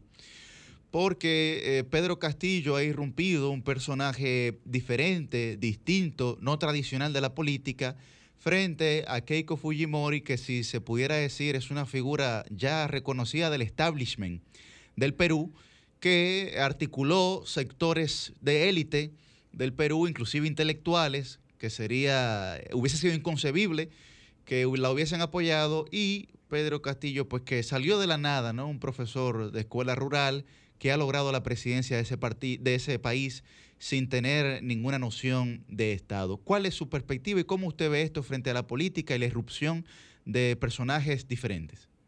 Exacto. Eso es como una mirada eh, cuasi esquizofrénica cuando tú estás leyendo lo de Perú. Tú te imaginas una señora que estuvo presa por lavado, por lavado, por lo de Odebrecht. Perú vive una situación que uno no se lo desea a nadie. En menos de un año, Perú tuvo más de cuatro presidentes. Acuérdense que PPK le ganó a Keiko con 0.20 de diferencia. Pedro Castillo le ha ganado con más, 0.60. Ella está gritando, pero él le está ganando con más votos con lo que Pedro Kuczynski le ganó a ella. Pero lo que te está diciendo es que Perú tiene una debilidad tanto del sistema de partido como una crisis de liderazgo. Oigan, Keiki Fujimori casi en la antesala de haber sido presidenta. Ahora, y, cuando está acusada, ustedes saben que 30 años que le toca. Ella estuvo presa y sin embargo esa mujer casi, casi gana la elección. Y ya un candidato nuevo que ustedes ven que vamos a ver, vamos a darle la oportunidad, pero fíjense cómo surge. Cuando los outsourcing surgen así, es una consecuencia de que el sistema de partidos se resquebrajó. En República Dominicana todavía no se advierte en el, no se advierte en el panorama político, en el horizonte a mediano, a corto plazo, la emergencia de un eh, liderazgo y de un partido emergente, así con la característica de, de Pedro Castillo. Pero lo que te indica es la crisis, miren, Ollanta Humala y su mujer presa, Toledo anda huyendo por ahí. PPK preso, domiciliario con 80 años, PPK. Y ya ustedes vieron a Alan García que no había hecho un gobierno malo. Su segundo gobierno fue bueno. Si ustedes me dicen, sí, fue bueno, un 70, un 75, algunos un 80. Y el hombre se, se suicidó. Lo que te está diciendo, las crisis. Y ya ustedes vieron el presidente que sustituyó a, a PPK que tuvo también que el Congreso despedirlo. Una enorme crisis. Don Cándido, este panorama latinoamericano que usted describe, ¿puede llegar a República Dominicana? Miren, por suerte en República Dominicana muchas cosas llegan tarde. y eso debería dar un aviso a la, élite política. lo decía don Juan, eh, don Cándido, don Juan Bosch decía que la República Dominicana sufre una, una arritmia eh, Con eh, esta arritmia, exacto, esa arritmia histórica en estos momentos nos conviene, pero deberíamos ahora asumir las lecciones. Yo siempre busco lecciones aprendidas.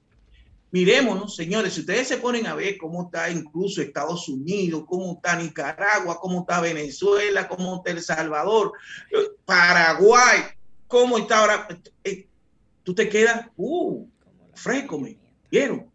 Miren Haití, que es un estado fallido.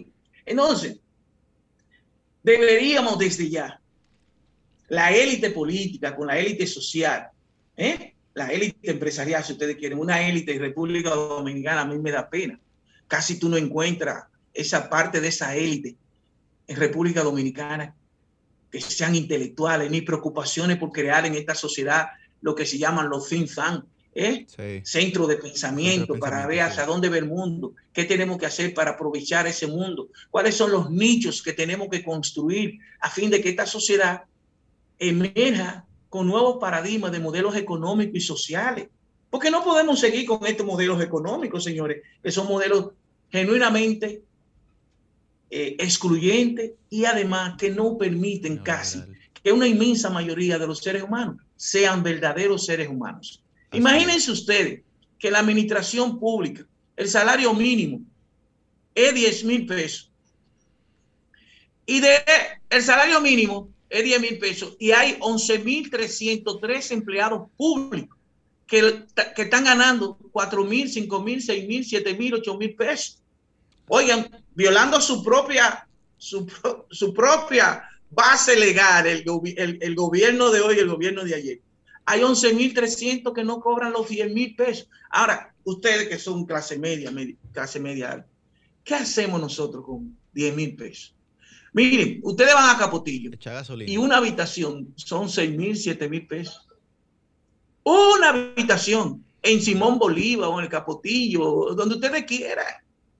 En, en, cualquier sitio de clase media, un apartamento de dos habitaciones son 20 mil pesos. Así es. La canasta básica promedio está en 32 mil pesos. Y todavía nosotros tenemos salario de 10 mil pesos, ¿m? salario de 11 mil pesos y el máximo mínimo mayor es 17 mil. Ese es el modelo económico.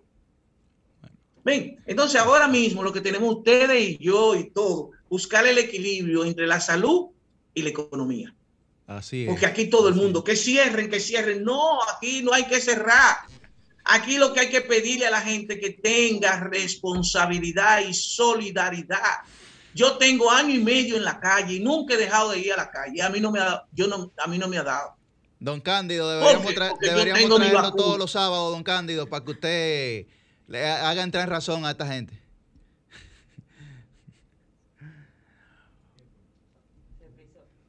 ahí. Bueno, Parece que eh, se, se, ha frisado. Sí, sí. bueno, le, le, le, agradecemos, don Cándido. Se frizó. Sí. ¿Nos escucha?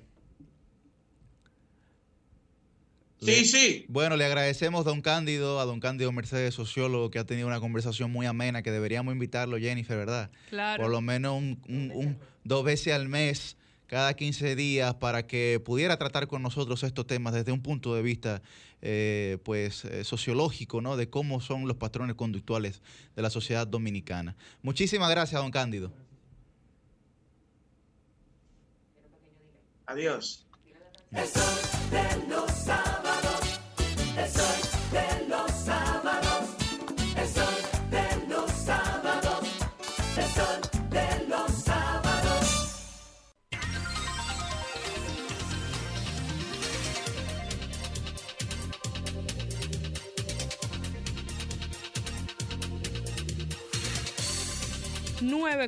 Seis minutos en este sol de los sábados y vamos a estar conversando con el ingeniero Hugo Martínez. Él es el director de educación continuada del PMI RD, capítulo República Dominicana. Y hay un importante congreso del cual él viene a hablar. Les damos la formal bienvenida a este su espacio El Sol de los Sábados. El PMI es el Project Management Institute, ¿verdad? Así es. Muchísimas gracias. Buenos días y gracias por tenernos aquí.